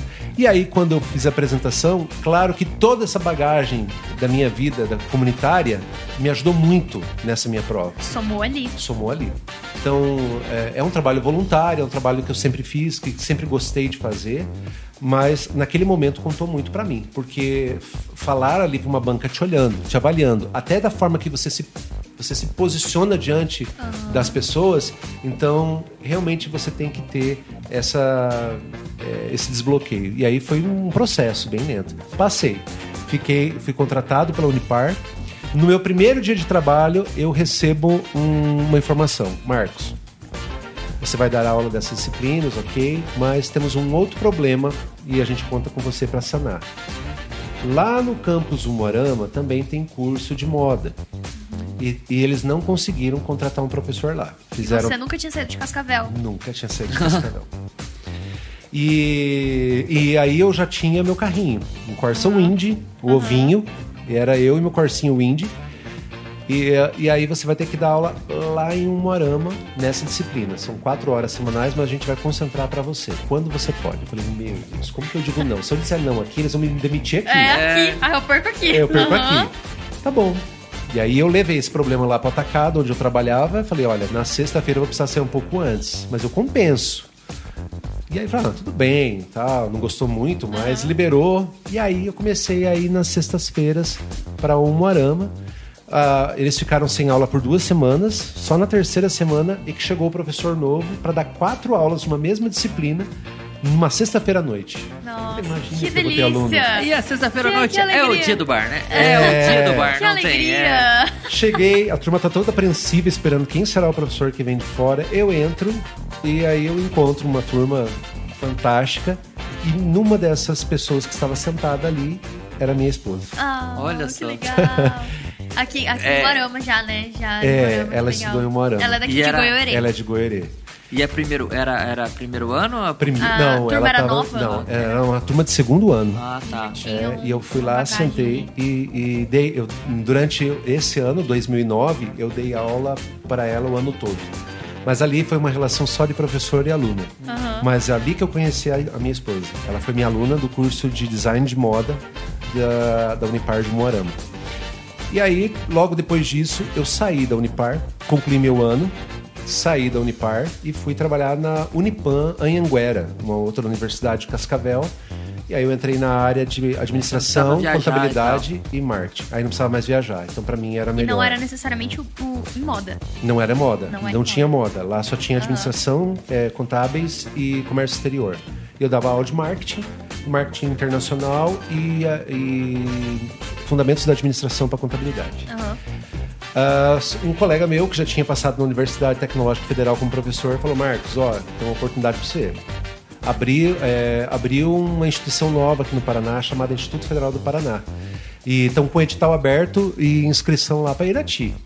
É, na área de moda, cara. Eu acho que tu, tu passa, cara. Vai lá e tenta fazer. Tá, vamos ver o que é. Mandou o link para mim, eu dei uma olhada no link, eu li o edital. Faltava três dias para acabar a inscrição dos candidatos e aquela inscrição via SEDEX já tinha se encerrado. Tinha que ter postado o SEDEX até um dia específico que já tinha passado. Ah. agora, para eu me inscrever, eu vou ter que ir lá para Irati ah. para me inscrever. Conversei com a minha mãe, falei, mãe, o que tu acha? Não sei o quê. Ah, mas daí você passa lá e você trabalha aqui, né? falei, não, mãe, aqui em Cascavel não tem Instituto Federal do Paraná. E não tinha mesmo. Eu vou ter que ir embora. Ela falou, mas você vai embora? E aí começou você aquele olhar, Morama, né? Você morava em Cascavel é, ainda, né? Morava em Cascavel. Falei, ah, mãe, não sei, eu não sei nem se vou passar, eu vou tentar. Então vamos, vamos fazer a inscrição. Juntei documento, cópia disso, autentiquei no cartório e tal. No outro dia catei o carro e pum, partiu Irati. Era o Corsa ainda? Era o Corsinha. e aí uma estrada muito difícil, 277, cinco pedágios, até chegar em Irati, Nossa. né? Eu não fazia a menor ideia de onde era Irati. Quando eu chego lá em Irati, é, onde é o campus? Ninguém conhecia também o Instituto Federal Novo. em Irati. Nossa. E aí eu ligo pro telefone, atende um, funcionário, um servidor da época, fala, olha, não tô lá no campus, mas o campus é assim, assim, assim, assim.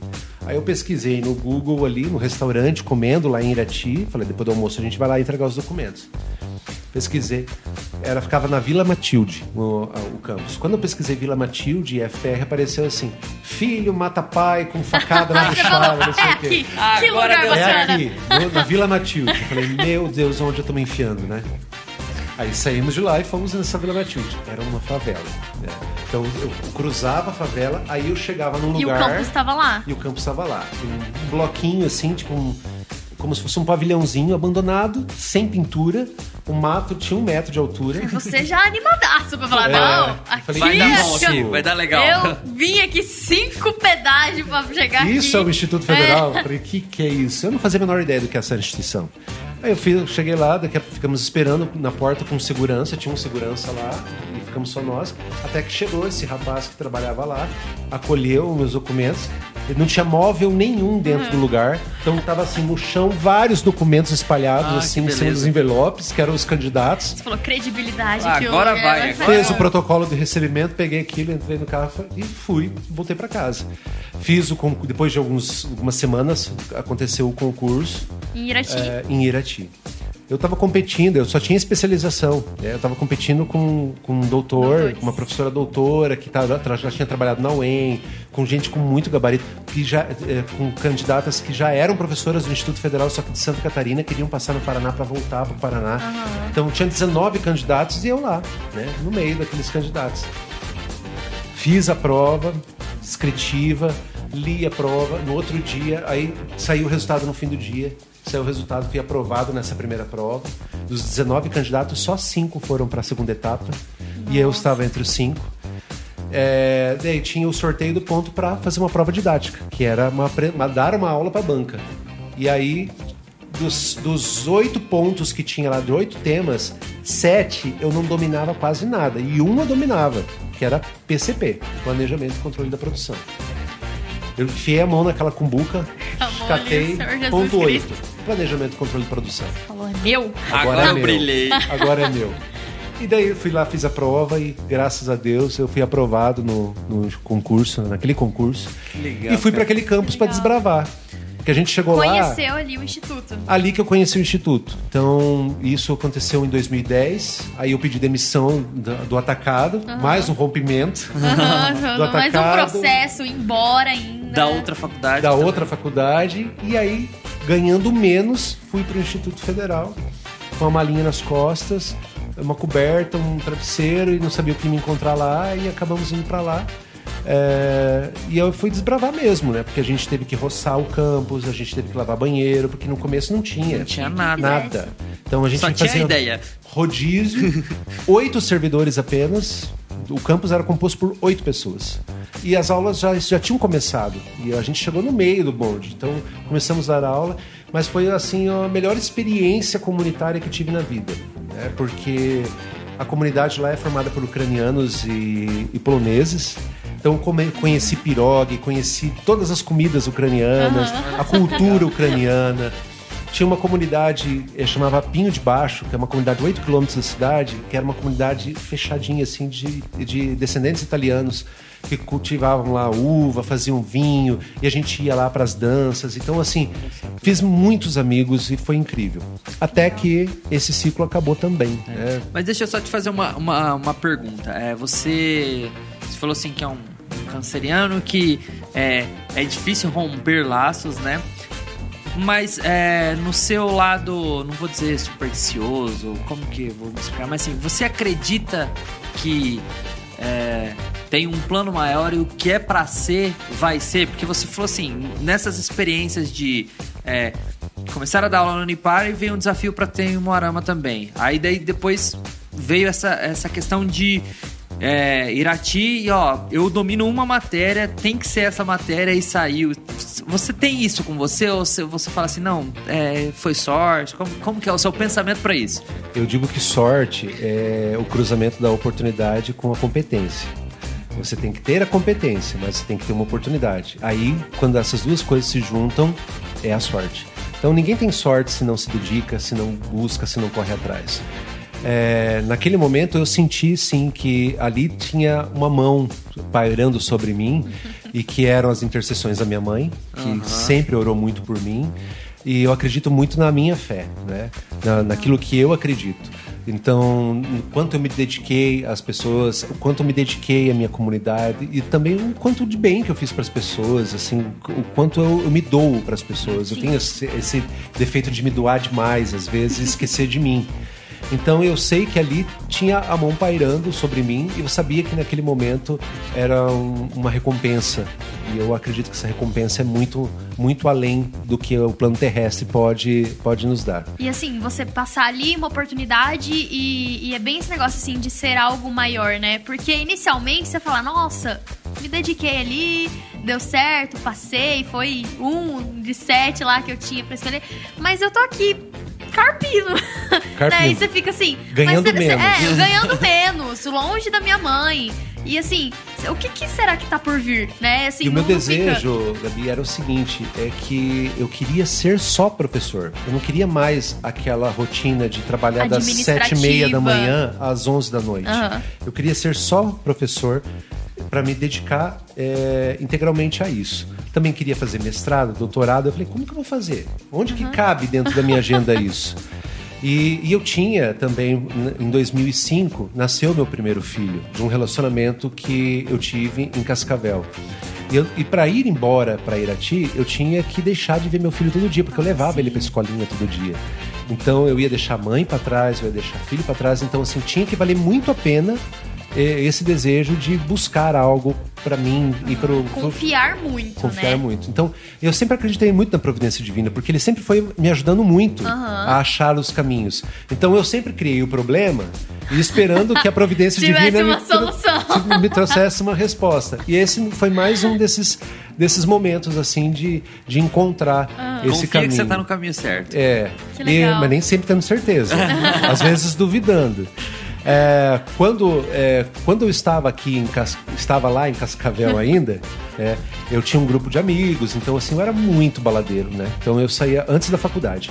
Eu saía todos os fins de semana. E foi um período muito bacana, porque foi o período do rodeio universitário. Então tinha muitos rodeios dessas comitivas que iam cidades uhum. e tal. Então eu ia trajado, era jean Festa. justo, bota, cinturão, a camisa da nossa comitiva, que era um grupo como se fosse um. Hoje a gente chama de agroboys. Mais ou menos. Hoje tem um nome para isso. Na época a gente falava que eram comitivas, né? Uhum. Então, assim, as universidades tinham comitivas. A universidade, a Unipar, uhum. a Unioeste. Então tinha essas as comitivas e a gente tinha uma que era nossa, de amigos. Ia para esses bailes. E quando acabava, uh, antes de ir pro baile, a gente fazia esquenta. Então a gente ia para barzinhos e na época tava muito em alta o karaokê nos bares. Olha só. E aí a gente bebe e vai pro karaokê e tal. E olha mais uma vez a providência. Chegando, passou, passou um cara pro banheiro. Quando ele voltou do banheiro, ele bateu no meu ombro e perguntou: Você que cantou uma música X ali? Eu falei: Foi, foi eu que cantei. Oh, você é cantor? Eu falei assim: Não. não. o quê, menino besta? Eu só tô cantando aqui com os amigos e tal. Ele falou assim: Cara, tu tem potencial. Ó, Agora eu sei que você está com seus amigos, eu sou. É, eu não quero atrapalhar você, mas esse aqui é meu cartão, me procura na semana Isso que vem. ele não sabia que seu nome era um nome artístico ainda. Não sabia, não que, sabia eu, desse que eu era filho do Marcos Paulo Roseira, é. aquele diretor da Globo que infelizmente faleceu. Mas eles brincavam muito com isso. Ele é o Roseira, você é o Rosa. Então você é filho dele. É fruto. E aí eu olhei aquele cartão, guardei e tal. Os amigos, o oh, que que é? Tá, é mexer agora? Né? O que que é fazendo? Falei, não. Cara, falou que é dono de uma banda aqui, que quer me conhecer e tal. Aí na segunda-feira eu falei assim, deixa eu ver qual que é desse cara, deixa eu ver o que é. E liguei para ele e falou, ó, vem aqui no, no, no, onde a gente tem a banda aqui, vem conhecer. Fui até esse endereço, era um galpão gigantesco, tinha muito equipamento guardado, mas tinha uma banda montada no canto, assim, de ensaio, né, e tal. Falou, olha, aqui é uma banda, a gente é uma banda de baile e a gente precisa de um cantor masculino para integrar o grupo e a gente acha que você tem um potencial. Vamos fazer uns testes aí, vamos ver o que, que tu sabe cantar. Putz, eu nunca lembrava de letra nenhuma de música. Falei assim, cara, eu não lembro de letra, não sei, eu vou cantar aqui, mas não lembro letra. Aí ele começou a, a mostrar algumas letras, eu achei uma música lá, na época era Rio Negro Solimões. Nossa, Olha, era uma, uma coisa que eu não tava esperando. É, era ou de casa ou de fora na música. E aí eu fui cantar e tocaram, cantei, eles se olharam, falaram, cara, ó, vamos ter que mexer um pouquinho na tua afinação e tal, mas assim, tu tem potencial. Tu quer vir aqui começar a cantar com a gente e tal? Eu falei, ah, vambora. Vocês tocavam onde? É, Brasil inteiro. Ai, meu Deus. Olha que eu arrumei pra cabeça. E comecei a participar desses ensaios, entrei na banda. E começamos a fazer show, né? fazer baile, shows. Olha só. E comecei a viajar com essa banda. Eu era cantor da banda, tinha outro cantor, obviamente, e mais uma moça. Éramos três cantores que fazíamos ali. Como que era o nome da banda? Banda Capital na época. E começamos a cantar em vários lugares, vários bailes e tal. E começamos a, a viajar o Brasil inteiro. Foi um ano e meio, assim, de muita loucura. Era sexta-feira, sábado e domingo. Que legal isso, cara. Entrava que legal. Eu Queria ônibus, muito ia. ter é, tido aula com você sabendo disso. Graças a Deus que você não soube antes. É, não soube. Rapaz, eu acho que esse, esse, esse episódio específico vai bombar muito Vai nos com os grupos do, alunos, do é. Instituto Federal, viu? E eu comprava muita bota, eu tinha muita bota country, assim, de tudo quanto é tipo, bota malhada, bota de cobra, bota de não sei o que, tinha muitas Chapéu? botas, cha- muito chapéu. Eu tenho, tenho um até hoje guardado na minha casa, que eu não abro mão daquele chapéu, um chapéu de feltro, é, 30x, cor de carvão. Olha só. tá guardado até hoje, porque aquilo ali me remete a uma lembrança positiva. Aham. E, e começou a ficar muito cansativo, essa questão de viajar e tal. Não dava grana, o cachê era muito pequeno. Era pela assim. experiência, É, né? E era pela alegria, pela Aham. loucura que era cantar um baile, viver aquilo e tal. Quantos anos mais ou menos nessa época? Ah, uns 20. 20 anos. Nossa. Foi Tava 20, naquela fase 21. de apostar. É, Vamos antes- pra cima isso, e o que vambora. vier. E aí fazia academia, eu queria ser o bombadão da banda e tal. E aí fomos lá e cantamos. E aí eu comecei a ver algumas coisas que esse mundo traz e mostra pra gente. Então, assim, é, alguns colegas da banda eram- usavam muitas drogas, assim, e eu via aquilo muito ingênuo, não sabia nem o que era aquilo. E via que eles É faziam. Noite, uso- né? É. Virar de noite. aham. Isso. Então, tinha muita droga, muita bebida, muita bebida. E eu bebia, mas eu bebia cerveja. Eu não Aham. bebia aquilo, destilados, aquelas coisas assim. E eu comecei a ver aquilo e aquilo começou a me afastar um pouco daquela realidade. Eu comecei a perceber que aquilo já não pertencia mais a mim. Aham. Eu tomei a decisão depois que a gente fez um show em Guaíra. Foi um, um evento que aconteceu em Guaíra, a gente fez um show naquela noite. E durante a nossa apresentação, é, num momento eu desci do palco e, e fui até a bilheteria para avisar. Do lado da bilheteria ficava a nossa mesa de som que comandava o palco, Aham, luz e tal. aham. E a gente estava com um problema de comunicação entre palco e a mesa de som lá na frente. E a gente estava com um problema no palco. E aí eu não estava naquele momento cantando, então me incumbiram, falaram, vai lá e avisa. Quando eu cheguei lá na frente, avisei e tal, eu fui até a porta para olhar o movimento lá fora. E nesse momento eu, eu presenciei o assassinato de uma pessoa. Tinha um, um grupo de jovens assim conversando bem na porta do, do, do, do- ambiente. E de repente, do nada, chegou um rapaz assim, sacou uma arma e deu vários tiros naquela pessoa na minha direção. Ele caiu, tombou. Eu entrei em choque. Aí o E era dono. madrugada, assim. Era né? madrugada. Aham. O dono da banda me arrastou, eu não me mexi, Aham. me levou pro fundo do, do palco, onde se trancou dentro do camarim ali, do, do- do salão de baile, do lugar de festa, porque não sabia o que estava acontecendo, né? Aham. Foi uma correria, uma loucura ali. E a gente ficou trancado lá até que alguém veio nos avisar. A polícia já chegou e tal. E a gente começou a, a entender o que estava acontecendo. Fomos pro ônibus, o pessoal foi desmontando o equipamento, parou tudo. Aham. E aí, pra ele tranquilizar todos os músicos e cantores, ele acabou levando a gente lá pra ponte é, sobre o Rio Paraná. E levou, levou o ônibus pra lá. Tava começando a amanhecer o dia. E aquela névoa no Rio Paraná, aquela ponte gigantesca ali que tem, né, ali em Guaíra. Eu fiquei olhando aquilo e falei assim: eu acho que tem alguma coisa pra acontecer na minha vida que é diferente, Não mas é que não isso. é aqui. Eu acho que isso aqui foi pra startar alguma coisa na minha vida. Eu voltei para a cidade, conversei com ele, falei: olha, eu vou encerrar, eu não tenho mais interesse de continuar. E naquele fim de semana eu recebi um convite para fazer um, um cursilho. Cursilho é o movimento de cursilho, cursilistas da Igreja Católica. Eu fiz o cursilho e lá dentro eu, eu compreendi tudo o que estava acontecendo na minha vida, o que, que era para eu fazer. Entrei no- Ministério de Música da minha igreja.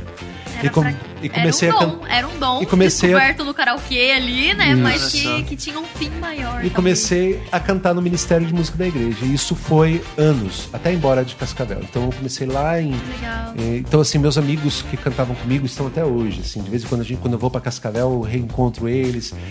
Tem alguns videozinhos aí na internet, Aham. nós cantando. Então, a gente estudava muito vocal, faziam vocais, e assim, as pessoas gostavam muito de ouvir a gente cantando exatamente pela qualidade técnica das vozes. Uhum. Então, foi algo muito bacana e prazeroso na minha vida fazer parte desse grupo de amigos, é, cantar em festivais religiosos. Então, a gente viveu assim intensamente uma amizade, uma irmandade muito saudável. Era do Cursilho, o grupo? Ou Não, não? Era... Cursílio me, me aproximou. Abriu a Sim, porta. mas qual, Abriu a era o porta. nome do grupo?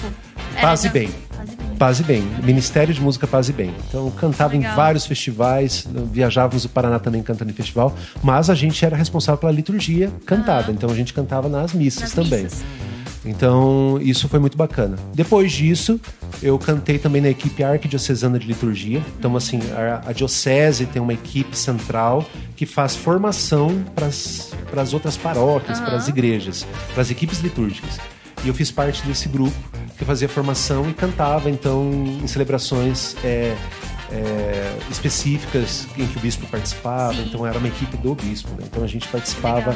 com eles. Então a fé sempre esteve envolvida também, Teve, né? E teve. tava no dom, o cara que cantou lá Rio Negro e Solimões, voltou a cantar Padre Zezinho Eu depois. tive, eu tive muita dificuldade com isso, porque esse vibrato sertanejo que tem na voz, Aham. pra eu limpar isso, Pra levar pra uma pra poder música- cantar uníssono com Aham. grupo, com coro, foi muito difícil. Porque o vibratão tá ali, né? Eu, eu cantava aquele sertanejão Pra cantar arrastadão. com coral, pra cantar com grupo é muito diferente. Muito diferente. Aham. Então isso desafinava pro coro. Então eu tive que reaprender a repostar minha voz, a colocar a voz no coro e tal. E também fiz parte do coro sinfônico de Cascavel, né? Que Olha. acho que muita gente não sabe disso. Olha só. Então- Você sabia de tudo Não, com isso? certeza não. Eu era é barítono. Eu cantava sei. ópera. Nossa, cara. Então fiz parte do coro sinfônico, estudei né, um- por um tempo e, e eu só parei porque eu tive que ir embora para Irati. Mas eu tive que é, estudar é, teoria musical, porque a gente tem que ler partitura, então tem que estudar teoria musical, é, cantar em coro com orquestra é, atrás. Então eu era solista também, então também tem videozinhos aí no, no Ah, YouTube daquela com época. certeza a gente vai deixar todos É. os links aqui embaixo do nosso vídeo. e cantava. Isso foi muito bacana, porque também o coro eh, viajou também para Paraná, se apresentando em Curitiba, em outras cidades, em outros teatros. Isso foi muito legal. Então foi uma experiência única na minha vida. E aí, respondendo a tua pergunta, você acha que tem um propósito de Deus na sua vida, alguma coisa? Então, assim, esse relacionamento e esse filho que eu tive me trouxe muitas, muitas mágoas, muitas feridas. Então eu fiquei por muito tempo na minha vida sem me relacionar, porque sempre tive medo de me doar e, e ter que retirar o time de campo, sempre tendo dificuldade com as relações. Quando é, o meu ciclo se encerrou em Irati, em 2013, que a gente soube que não ia ser mais ofertado o curso de moda lá e que os professores que estavam lotados no curso de moda seriam mandados para outra unidade do, IES, do Instituto Federal, é, eu estava aberto a isso, mas nos foi ofertado então a possibilidade de vir para uma cidade que estava começando a montar um campus que estava que ia se começar começar a construir um campus. E aí nos ofertaram, falaram, "Ó, você gostaria de ir para uma cidade chamada Goiôerê? Você falou, oi? É, eu falei assim, Oi? Goiôerê. Goiôerê, A primeira Goiôerê. pessoa que veio na minha mente, que eu lembrei, eu falei assim, Goiôerê. Quem é de Goiôerê? A Karina. Tinha um aluno. Era a minha ex-aluna lá de, de Moarama. Vou Ah, perguntar pra ela como é que é, Goiânia. é, vou, vou- Eu acho que tudo bem, porque assim, Irati para Cascavel é 370 quilômetros, Goerê Cascavel é 120, tá muito mais perto da minha casa, da casa do- da minha mãe, da minha família, do meu filho. Ah, eu aceito, vou. Ah, mas ah, lá é o seguinte, não tem nada. Eu falei, de novo De essa novo, história. a mesma coisa. A mesma coisa. Voltar pra estaca zero. Esse propósito tem que ser muito grande pra mim. Porque Irati já não tinha nada, a gente foi construindo, aquele negócio foi crescendo, foi ficando bonito, A foi chegando tava a top. É, quando tava legal, tinha um monte de colegas, né? Aí volta pro zero. É só você e a Juliana que vão pra lá. Os dois professores de moda que iam pra, pra Goiânia. Aí eu falei, tá bom. Aí tive férias em 2013, ali em janeiro de 2013 para 2014. De, eh, no começo de fevereiro, quando a gente volta de férias para Irati, eles falam: deu certo. Vocês vão para Goerê. Vocês não precisam nem se representar aqui, porque não tinha mais aula para dar mesmo. Então já pode juntar suas coisas, vocês podem ir para Goerê, procurar lugar para morar e tal. Parabéns. Saí Assim, da sala do diretor, assim, é. peguei o telefone e liguei. É, isso fevereiro de 2014. Karina, tudo bem? Aqui é o professor Marcos. A gente tinha voltado a conversar recentemente, porque ela tinha comprado um aparelho, tinha instalado o WhatsApp e foi ver quem que tava na agenda dela e que tinha o WhatsApp. Aham. E viu o professor Marcos, assim, e me chamou, ó, agora eu tenho WhatsApp, professor. Depois de cinco anos que não se falava. E aí a gente é, voltou a conversar ali, pedindo, me ajuda a achar um lugar pra morar em Guerê. Ela, oi? É, eu tô indo pra Iguerê, eu vou morar aí, eu vou abrir o Instituto Federal aí em Guerê. Dela, ah, beleza, me liga daqui a pouco. Ela quase desmaiou. Porque ela era apaixonadaça por mim. Ah, entregou agora. Entregou. Apaixonadaça, mas ela era uma aluna. Então, assim, eu não tenho, não vou ter uma relação com aluna, né? Eu já- E isso- também um tempo que, né? É, e aí a gente, beleza. Então, aí depois ela me ligou e falou assim: Olha, eu tava Agora eu ocupada calma." naquele momento. É, como é que é que você tá vindo pra cá? Eu falei assim: a gente já tá saindo, eu tô com o a minha carro casa, aqui. você não quer vir pra cá? Tem um hotel pra eu ficar essa noite aí? Daí ela, ah, tem. Ah, vou mandar reservar. Reser- reservou o hotel aqui pra nós, pra mim e pra minha colega. Aí chegou, chegamos aqui, ela foi saiu jantar com a gente. é, levou a gente a conhecer um lugar, a gente foi jantar. O primeiro lugar que eu conheci aqui foi o Porto Grill, foi ali na Ah, esquina. mas foi o primeiro que eu pensei. opções. É, foi o que eu É, pensei. sentei numa assim, mesinha de esquina. É, de esquina. Alex, Fizemos um lanche. investe em nós. E ali foi o começo de tudo. E aí procurando um lugar pra morar. E começamos a trabalhar, foi, trabalhamos ali naquele onde era o Polo AB antigamente, era o escritório do Okamoto, ali um prédio tal. Isso, fazendo São Sebastião. Isso. É, começamos a trabalhar ali. Foi ali que entrou o primeiro ano do- de informática, né? Que Sem teve um lugar, É. né, um campo. isso. E enquanto isso, construía o bloco lá do lado da polícia rodoviária. E, e eu ia lá eh, fiscalizar a obra, acompanhar. E trabalhávamos muito. Trabalhávamos de manhã, tarde e noite. Eu dava aula à noite aqui, porque naquela época tinha o Pronatec, né? Ah, tá. Então eu acredito muito que é, as coisas não acontecem por acaso na vida de ninguém. Então, assim, veja que a minha trajetória, ela veio me conduzindo sempre para o lado da educação, com envolvimento com pessoas, por sempre gostar de pessoas. E de repente eu é, a pessoa, o, da- o amor da minha vida, né? A pessoa que seria minha esposa estava aqui em Goerê. Mas um dia foi minha aluna lá em Moarama. A educação, né, o ensino Sim. me aproximou dela. Depois de cinco anos eu reencontro ela. E o, o, o seu amigo que apresentou o concurso do Instituto Federal, que você teve que ir para Irati, né? Então, assim, é todo um, um ciclo Quantas até vai, chegar. coisas, vai né? encaixando as coisas. E aqui a gente se encontrou aqui. Quando a gente se viu aqui, depois de cinco anos, ah, fuzilou. Um olhar no outro assim, deu match. Ai, que legal. Falou, ah, acho que vai rolar esse negócio Você que agora. gosta de uma comédia romântica Porque, e tá claro. acompanhando a gente, eu tô É. muito animada. Quando eu conheci ela, ela tinha 19 anos. Agora eu tava conhecendo ela com 20 e poucos anos. Era uma mulher. Aham. né? Então ela tava. Era totalmente diferente daquilo. Porque lá no começo do curso de moda, toda ainda pirada, com a ideia de fazer moda, cabelinho pintado com mecha roxa, aquelas coisas de quem começa a fazer moda, dá uma pirada. Ela ali tava uma mulher formada, né? Já Com os mesmos cons- interesses, consolidada na profissão. Ela era designer da, da Locuca, né? Aham. Então, trabalhando com a Locuca ali, sendo desenhista, é, conhecendo várias pessoas. Pronto, começamos ali, já rolou alguma coisa, aí a gente continuou conversando e putz, em março oficializamos. Começamos a morar. É, 2017 nós casamos. Casamos eu, e eu, e eu, durante esse período que fiquei aqui em Guerê, eu tive um convite para ser chefe de gabinete do reitor e fui morar em Curitiba. Fiquei dois anos fora de Guerê e casado. Né? No meio desse tempo casei, fiquei lá, mas aí já veio o- Matheus, nosso primeiro filho. Quando ela estava com seis meses de gestação, falou: Olha, não vai dar. Você em Curitiba, Esquece, eu aqui grávida, não vai dar. Aí eu escolhi. Eu deixei a chefia de gabinete e voltei para minha área de lotação, que era que é Goierê. E quando eu voltei para cá, eu assumi a direção geral do campus onde eu estou até hoje. E nesse caminho veio o Matheus, depois veio o João Gabriel. Hoje o Matheus tem três anos, o João Gabriel tem um ano e meio. E a gente tem uma linda família. Ai, que legal. Que legal, cara. Olha que que- legal, de verdade. Que história bacana, né? E tudo Assim, muito ligado. É muito legal quanto a gente tava falando no começo sobre caminhos, né? Todo mundo tem um caminho diferente que leva você a algum lugar, né? Um caminho leva a gente a algum lugar. Mas o quanto às vezes a gente acha que a gente tá num lugar parado e ali é o fim. E eu vou ficar ali. O fim não, mas eu vou ficar ali pra sempre, né? Então você passou por tantas coisas e, eu, e, e, ele. Eu quis ser jogador de vôlei. Naquele momento, o seu futuro era ser jogador de vôlei. Eu quero, aqui, ó, tô cantando, cantando é legal, cantar é massa, né? E tal, né? Talvez seja isso.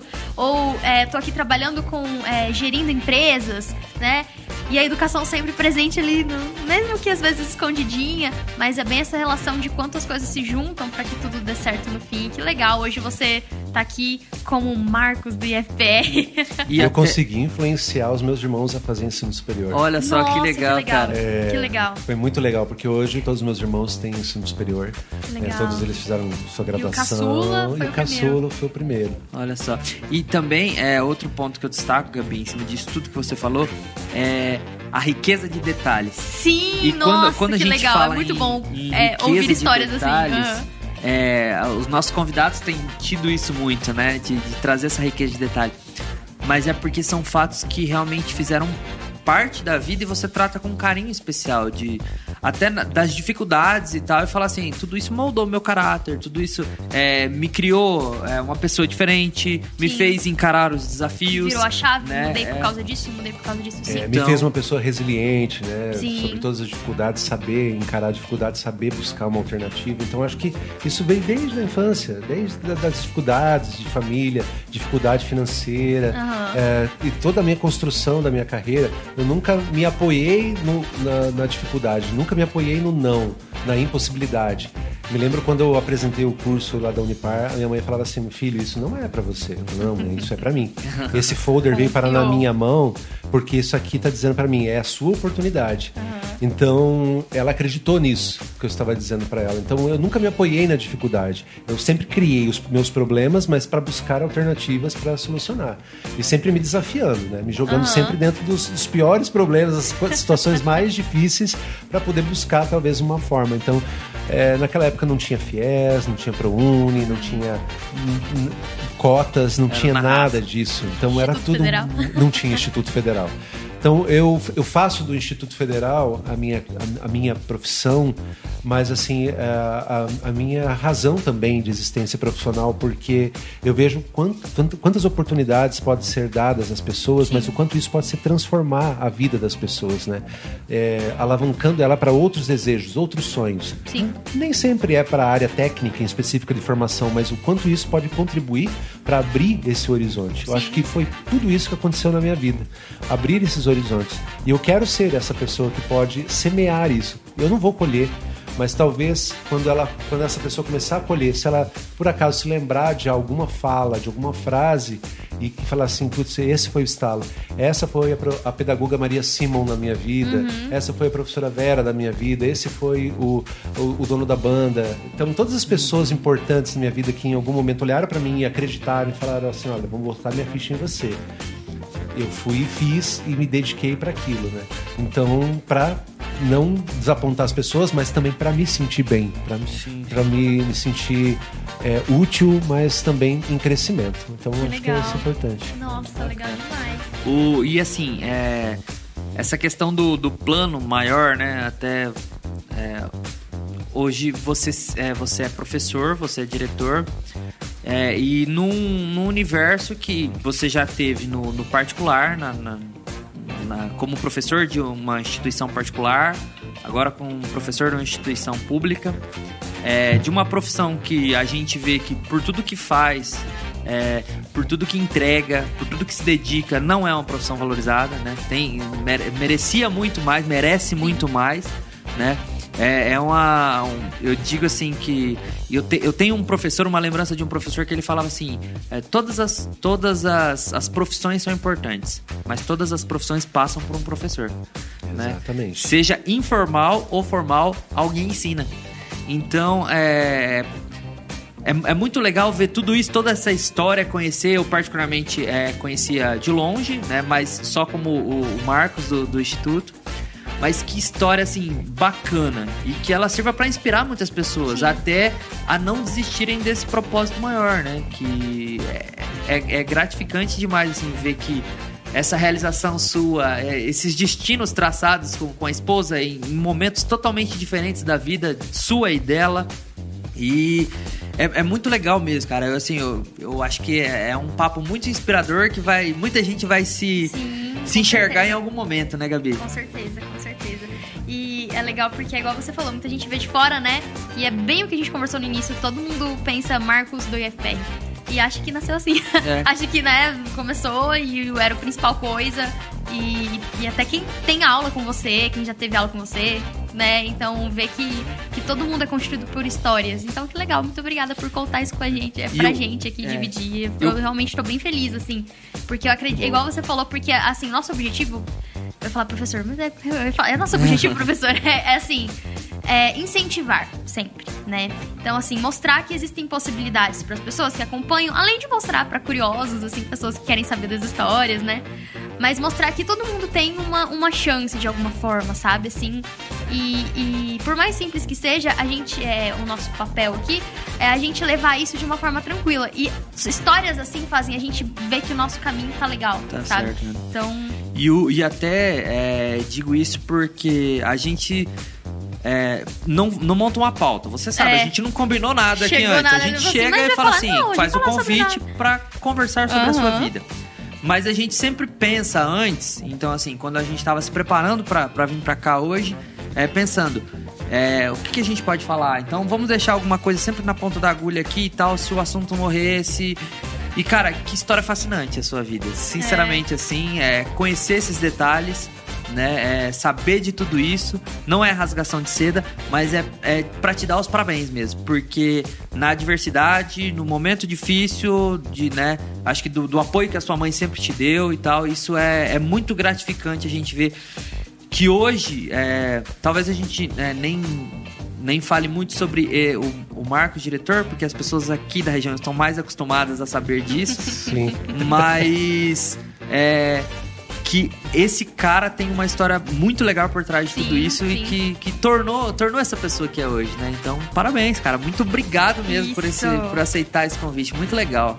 E aí no finzinho, né, a gente sempre faz no nosso bate-papo aqui um jogo rápido, né? Ping-pong, bate-bola, jogo rápido, enfim. Você, doutor. Ah, deixa, deixa eu só fazer uma. Pode uma- ficar à vontade. um sempre tem. Antes de eu falar, É. você sempre me. É, mas o. Teve, teve o show do Sandy Júnior em Curitiba. ah, é verdade. É, você Bah, deixa eu contar essa história então. Como que foi isso? Porque eu, eu- me veio na cabeça a imagem da gente se encontrando no shopping lá em Curitiba, no, num dia antes do show, né? Nossa, Exatamente. eu recebi um áudio aqui em Goiânia e falei, nossa, Gabi, seu professor tá aqui. Eu falei, meu Deus, sério isso? Eu tô indo pra aí agora. Exatamente. Veja que loucura, né? Goiarense se encontra em todos é os lugares. louco né? isso. É o principal Todo lugar coisa. tem. Goiânia, não adianta. Eu e, e a Karina é, começamos nosso namoro, mas a gente é muito baladeiro. Aham. Então, assim, cara, a gente gosta demais de Festa. festa. Festa. Música, é, pode ser música que for, música eletrônica, a gente gosta demais. Então a gente sempre fez muito dessas coisas muito loucas, assim. Tipo, pô, olha, tem um DJ sensacional. O DJ, ele é alemão, ele vai estar na Green Valley, vai ser no feriado. Vamos, vamos. Comprava os ingressos, comprava não sei o quê. Ah, trabalhava aqui na sexta-feira, catava Seis o carro. meses antes do ingresso. Então, ia pra Balneário Camboriú só pra participar de uma noite pra ver o DJ dos nossos sonhos à nossa frente tocando. Vamos pra Tomorrowland? Vamos pra Tomorrowland. Mas não vamos conseguir comprar esse ingresso. Entra na fila eletrônica, fica lá na fila eletrônica. e assim, você está em 113 mil, não sei o que tal. E vai diminuindo, diminuindo, diminuindo, diminuindo, até que entrou. Meu Deus, eu entrei, vou conseguir comprar os ingressos. Vamos comprar o Coitado, quê? Ah, na- compra aí o que der pra comprar, porque nem tudo estava disponível. Aí compramos, fomos acampar dentro do Tomorrowland. E fomos pra Itu. Ficamos no acampamento, dormimos lá, conhecemos americanos, conhecemos gente do Rio de Janeiro, da Paraíba. Foi incrível. Três noites incríveis lá, fora a noite inicial. E assim, pra, pra- a gente teve um ano que a gente foi cinco vezes pra praia pra poder pegar a balada lá, assim, Nossa. naquela época de Nossa. namoro, né? Então, assim, só pra poder ir, ir nas baladas, em shows. E a Karina tem uma quedinha pela Sandy Júnior, pela, pela dupla Sandy Júnior. Aham. Eu não tenho muita afinidade, porque não é mais muito meu tempo, a gente tem uma- um certo delayzinho de nascimento. ela é de uma outra geração e eu sou de outra, então assim, ela gostava muito. Mas eu sou parceiraço. Então, assim, ela é minha parceira e eu sou parceiro dela. Então, assim, ah, tu quer ir? Ah, mas eu não vou conseguir comprar, porque abriu a venda dos ingressos aqui, eu tô aqui na absurdo. fila. Um absurdo. É, o, do no- o Não nosso tenho. convite foi. É, Não tenho como entrar aqui. Eu falei assim, e agora? O que, que a gente vai fazer? Eu falei assim, ah, vou tentar aqui. Eu tô no grupo da. Eu entrei no grupo de WhatsApp das mães aqui, não sei da onde, que tá tentando comprar. A Ciclana, mandando os prints de que lugar que estavam. E tava todo mundo lá. E era madrugada. Entrando já quase meia-noite ali, eu naquela fila. Ela já tinha ido deitar e eu tava olhando pra tela do computador, esperando a nossa vez. Quando entrou, eu gritei, ela veio correndo e agora, nós temos tem um tempo aqui pra comprar esse ingresso. Só que não tem mais camarote, não tem mais pista VIP, não tem mais, só tem pistão. Pistão, pode comprar Bora. pistão aí. Comprei o pistão, lá passando o cartão, vai vir os ingressos, sei lá como vai ser isso aí, mas a gente comprou. Vamos comprar agora uma passagem pra isso. Só que detalhe, né? Ela tava grávida do João Gabriel. Nossa. Falei, como é que vai ser isso? Com o Matheus pequeno em casa, como que a gente vai fazer? Qual é a dinâmica logística disso? Ó, o ônibus não dá, a gente vai ter que ir de avião. Então vamos achar promoção, pegar ponto de cartão, não sei o quê. E aí foi.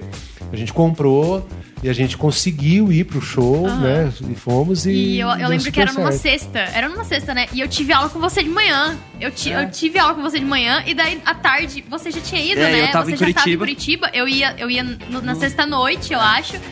E aí, é, e aí ele pegou e falou assim: Ah, eu vim aqui no shopping e tal, seu professor daqui. Eu falei, mano, eu tive aula com ele de cedo, velho. Meu ônibus sai da- daqui a pouco. Eu falei assim, não, acho que ele veio de avião. E eu, e eu, eu lembro que foi assim, eu tive um curso quarta, quinta e sexta, e terminou sexta, meio-dia. Aí sexta, meio-dia, é, é, eu falei assim, cara, eu vou conhecer algum lugar que eu não fui aqui em Curitiba, né? Então... Shopping, jockey. é, aí assim, não, aí eu lembro que eu tinha ido fazer alguma coisa, acho que almoçar e tal, e eu perguntei pra um cara do Uber, ele falou, ah, abriu um shopping novo, jockey, não sei o que e tal, é bem afastado. Cara, vou lá. Cheguei lá, tipo assim, abriu a Achou porta assim, Goiarense. Eu Falei, não, isso não pode, Eu cara. não acredito. E nós fomos na mesma expectativa, conhecer o shopping novo, conhecer algo diferente. Caipirão lá. Porque eu já tinha morado em Curitiba e ela ia me visitar e a gente já tinha conhecido outros lugares, né? Agora, vamos conhecer o shopping novo que tinha inaugurado e eu não tinha conhecido. E encontramos ele lá. Almoçamos lá e foi muito bacana. E daí Que e é, legal. e é- é muito engraçado porque assim, a gente sempre brinca. Fala assim, ó, você pode ir em qualquer lugar que sempre vai Você ter vai alguém de Goiânia, não Goiânia. tem. É, e, foi, e eu lembro que. cuidado com as coisas que você faz nos E eu lembro que, que é, eu mandei mensagem e a Gabi falou assim: eu acho que eles foram pro show, né? Aí daí depois eu até pedi pra você gravar um áudio pra Gabi, né? É. Daí é. Isso na sexta, ela ia pra lá no sábado, que era e tal, então. Uma loucura assim, Foi. muito. E muito choveu no dia. Nossa, Sim, choveu choveu, de- muito. de A fila- balde. você pegou fila pra entrar lá? Muita É, a gente fila. entrou muita, Muita fila. E fila. chover lá debaixo de chuva na Muita fila. fila. A gente na fila, ela avistou um- um trailer de cachorro quente, tipo assim, 500 metros de distância. Ela falou assim: Eu tô com desejo de cachorro quente. Ah, acabou. e você falou, o que, que eu vou fazer? Eu falei, como é que eu vou comprar um cachorro quente? Karina falou assim, eu quero um cachorro quente. Ela tava grávida, eu falei, seis meses, eu quero aquele cachorro quente. Daí ela ficou na fila e eu fui lá comprar o cachorro quente. E aí eu fui comprar o cachorro quente do trailer que ela tinha avistado.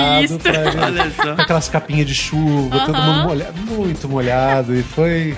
E a gente ficou super longe, assim. A gente assistiu pelo telão, né?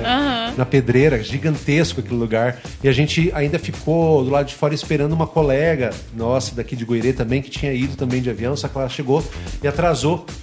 Porque os Uber não tava conseguindo chegar pra. Ah, A gente parou bem é. longe mesmo e tal. Foi. E aí, quando ela chegou, faltava tipo uma hora pro show, só que já tava tudo lotado, né? Então a gente ficou lá atrás, quase naquela rampa de acesso lá, mas um lugar onde ela conseguia ver e tava Nossa. tranquilo, ninguém empurrava, né? Aham. Então, cuidando muito com isso. Mas foi E eu lembro uma que eu- experiência também. É, eu lembro que eu falava assim, falava assim, nossa, esse pessoal que acampa na frente de show, que vai, é, que eu nunca vou fazer isso aí na minha vida. Aí apareceu lá, é, vai ter a turnê Sandy Júnior. Falei, Camila do céu, eu, nossa, nós vamos fazer o que for, mas nós vamos seguir, vamos vender alguma coisa, vamos trabalhar dobrado e tal. Aí na época a gente até é, ganhou de presente de aniversário.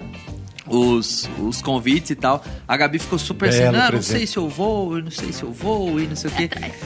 Mas compensou, né? Compensou, E, assim, eu tomei muita eu nunca mas tinha visto uma estrutura louca daquela. É, foi legal. um- Mexendo na pedreira, foi legal. Foi. Foi, foi uma grande experiência. E, a- e, e assim, a gente. Chucrão, eu lembro que a minha prima comprou também, e a minha prima falou assim: não, fica em casa e tal. Eu falei, não, a gente não quer incomodar. Ela falou assim, ó. É, só que eu vou falar um negócio pra você. Eu já fui no show na pedreira, não é fácil. Tem né, tem um lugar pra pegar o Uber depois, o quê? Daí eu falei, ah, vamos ter que ficar lá, porque senão nós vamos fazer o quê em Curitiba? Se o Uber não me responder, eu vou fazer o quê? E depois, quando acabou o show, não funcionava a internet. É, tava E uma a loucura. gente não conseguia chamar Uber. Aí nós subornamos um Uber. Porque eu falei, olha, ela tá grávida, eu preciso voltar pro hotel, tá chovendo. Psicológico É, eu preciso voltar. Olha, uma corrida daqui no hotel é, você vai ser uns 50 reais. Eu pago o dobro pra você. Mas só que desliga o aplicativo, leva a gente, depois você volta aqui e faz outras corridas. O cara olhou pra ela, olhou pra mim e falou: não, ela tá grávida. Não. Ela, Vamos. ela não, ela não é gorda, né? Ela é, ela é grávida. Vamos, eu levo vocês. Aí subornamos o cara, o cara fez Olha, pra nós. É, histórias, nossas histórias. É. Mas então, agora vamos para o momento. A gente chama de frente com Gabi, porque a gente pensou muito nesse nome, a gente sempre fala. é querido. Mas eu falo alguma coisa, você fala que vem à sua mente. Tá. Um lugar. Vamos lá, vamos tentar. Um lugar. Algum lugar. É, um lugar. Um lugar pra você Pra falar, você falar. Que vem à mente. Um lugar. Eu acho que Balneário Camboriú. Oh, legal. Muito bem, o lugar, né? Ele É tem- bacana que não precisa nem justificar, Não mas se você quiser justificar, justificar, é. fica à É, vontade. não, ali tem, tem muita história nossa Ah, ali. aham. Tem. é, acho que tem um processo de cura também Uhum. dela, um processo de cura meu. A gente reviveu muitas coisas ali Legal. e que, que foram muito marcantes para nossa vida. Então, Balneário Camboriú sempre é o nosso sonho de, de, de aposentadoria.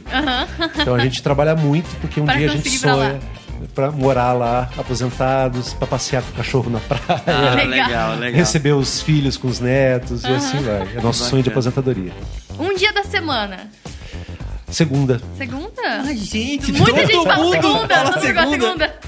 Amo segunda-feira, porque segunda-feira é um dia que começa a semana oficialmente pra mim. Então eu me preparo muito pra segunda-feira começar muito bem. Eu tenho o costume de acordar muito cedo. Então eu tenho rituais, Segunda assim, tá né? Então eu tenho meio que toques, assim, no acordado, fazer. Então, segunda-feira pra mim, assim, é como se eu olhasse e tem uma semana inteira pra realizar muitos projetos. Então eu consigo olhar pra semana como um todo, pela segunda-feira. Legal. Legal, muito bem. É, uma música. Uma música. Tem várias músicas. Agora, sim. A primeira que vem à mente. A primeira que vem à mente. Me vem à mente só lembranças do. Do. Rio Solimões. É, mas eu tenho uma outra música que me remete muito à infância. Que é do João Paulo Daniel. Eu só tô tentando lembrar o nome da música, porque. Pode é- cantar um pedacinho, é não tem um- problema É não. uma música que, que minha mãe cantava. Então eu me lembro muito dela lavando roupa, cantando, é, e- eu é, cantando junto com ela. Aham. Então eu não, não lembro da letra, não lembro do nome, mas eu, eu tenho essa música. É, mas é uma música assim raiz, eles reinterpretaram, é uma música muito antiga. Se eu lembrar, eu vou falar. Beleza, beleza. Um filme. 50 tons de cinza. Nossa, Olha! que isso, mano! É, foi, foi pesado, assim, mas ele, ele mostra um, um- um lado da psique das pessoas que a gente não conhece. Aham. Então as pessoas têm, têm muitas virtudes, ou muitos desejos, ou muitas, muitas fantasias, e elas escondem isso. Não somente pro lado positivo, mas também pro lado negativo. Então, Aham. assim, o filme foi revelador para mim, porque eu também descobri. é, em mim, em mim, assim, muito, muito, muitos traumas. Eu Acho que me lembrei Uhum. muitas das coisas de infância, daquelas situações que eu contei. Então, Entendi. esse filme também foi marcante. Marca, né? Marca. Então aqui, é, você fala que é bolacha ou biscoito? Traquinas, é bolacha ou biscoito? É bolacha, É claro. bolacha, muito Bolacha, bem, muito bem. Pondo. Você prefere Todd ou Nescau? Ou você não... Nescau. Nescau? 30% menos de açúcar. Ah, é? Tem justificativa. Porque ele, porque ele tem mais cacau. ah, tá. Fica mais preto o leite. Agora, é, tem duas últimas polêmicas. É, feijão é por cima ou por baixo do arroz? Sempre por cima. Muito bem!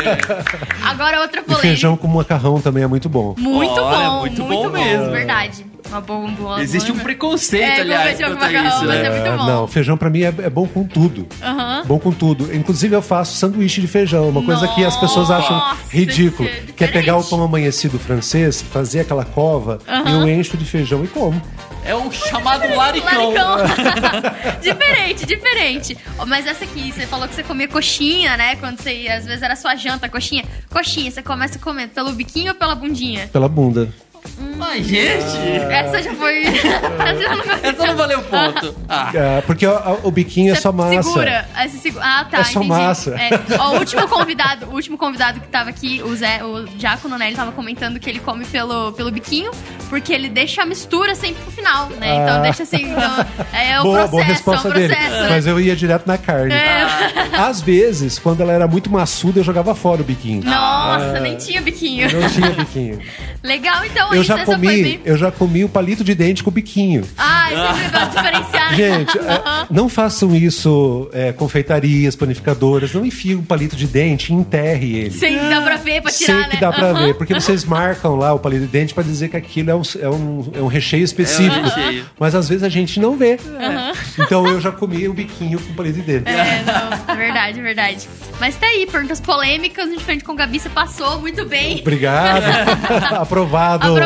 Tirei um A. Tirou um A, um A, um a mais. Olha Um a mais. Legal demais, mas muito obrigada mesmo. É, a, a gente sempre deixa no final, assim, né? al- alguém é, fala sobre empresa, tem gente que fala sobre alguma mensagem bacana, mas pra você olhar pra essa câmera aqui, né? E você deixar uma mensagem pra quem tá acompanhando a gente, que eu acho bacana.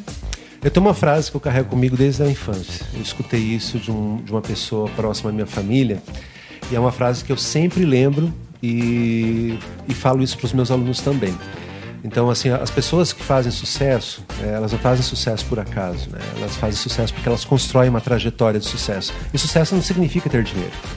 Sucesso significa você se, você se encontrar, você estar de bem com você.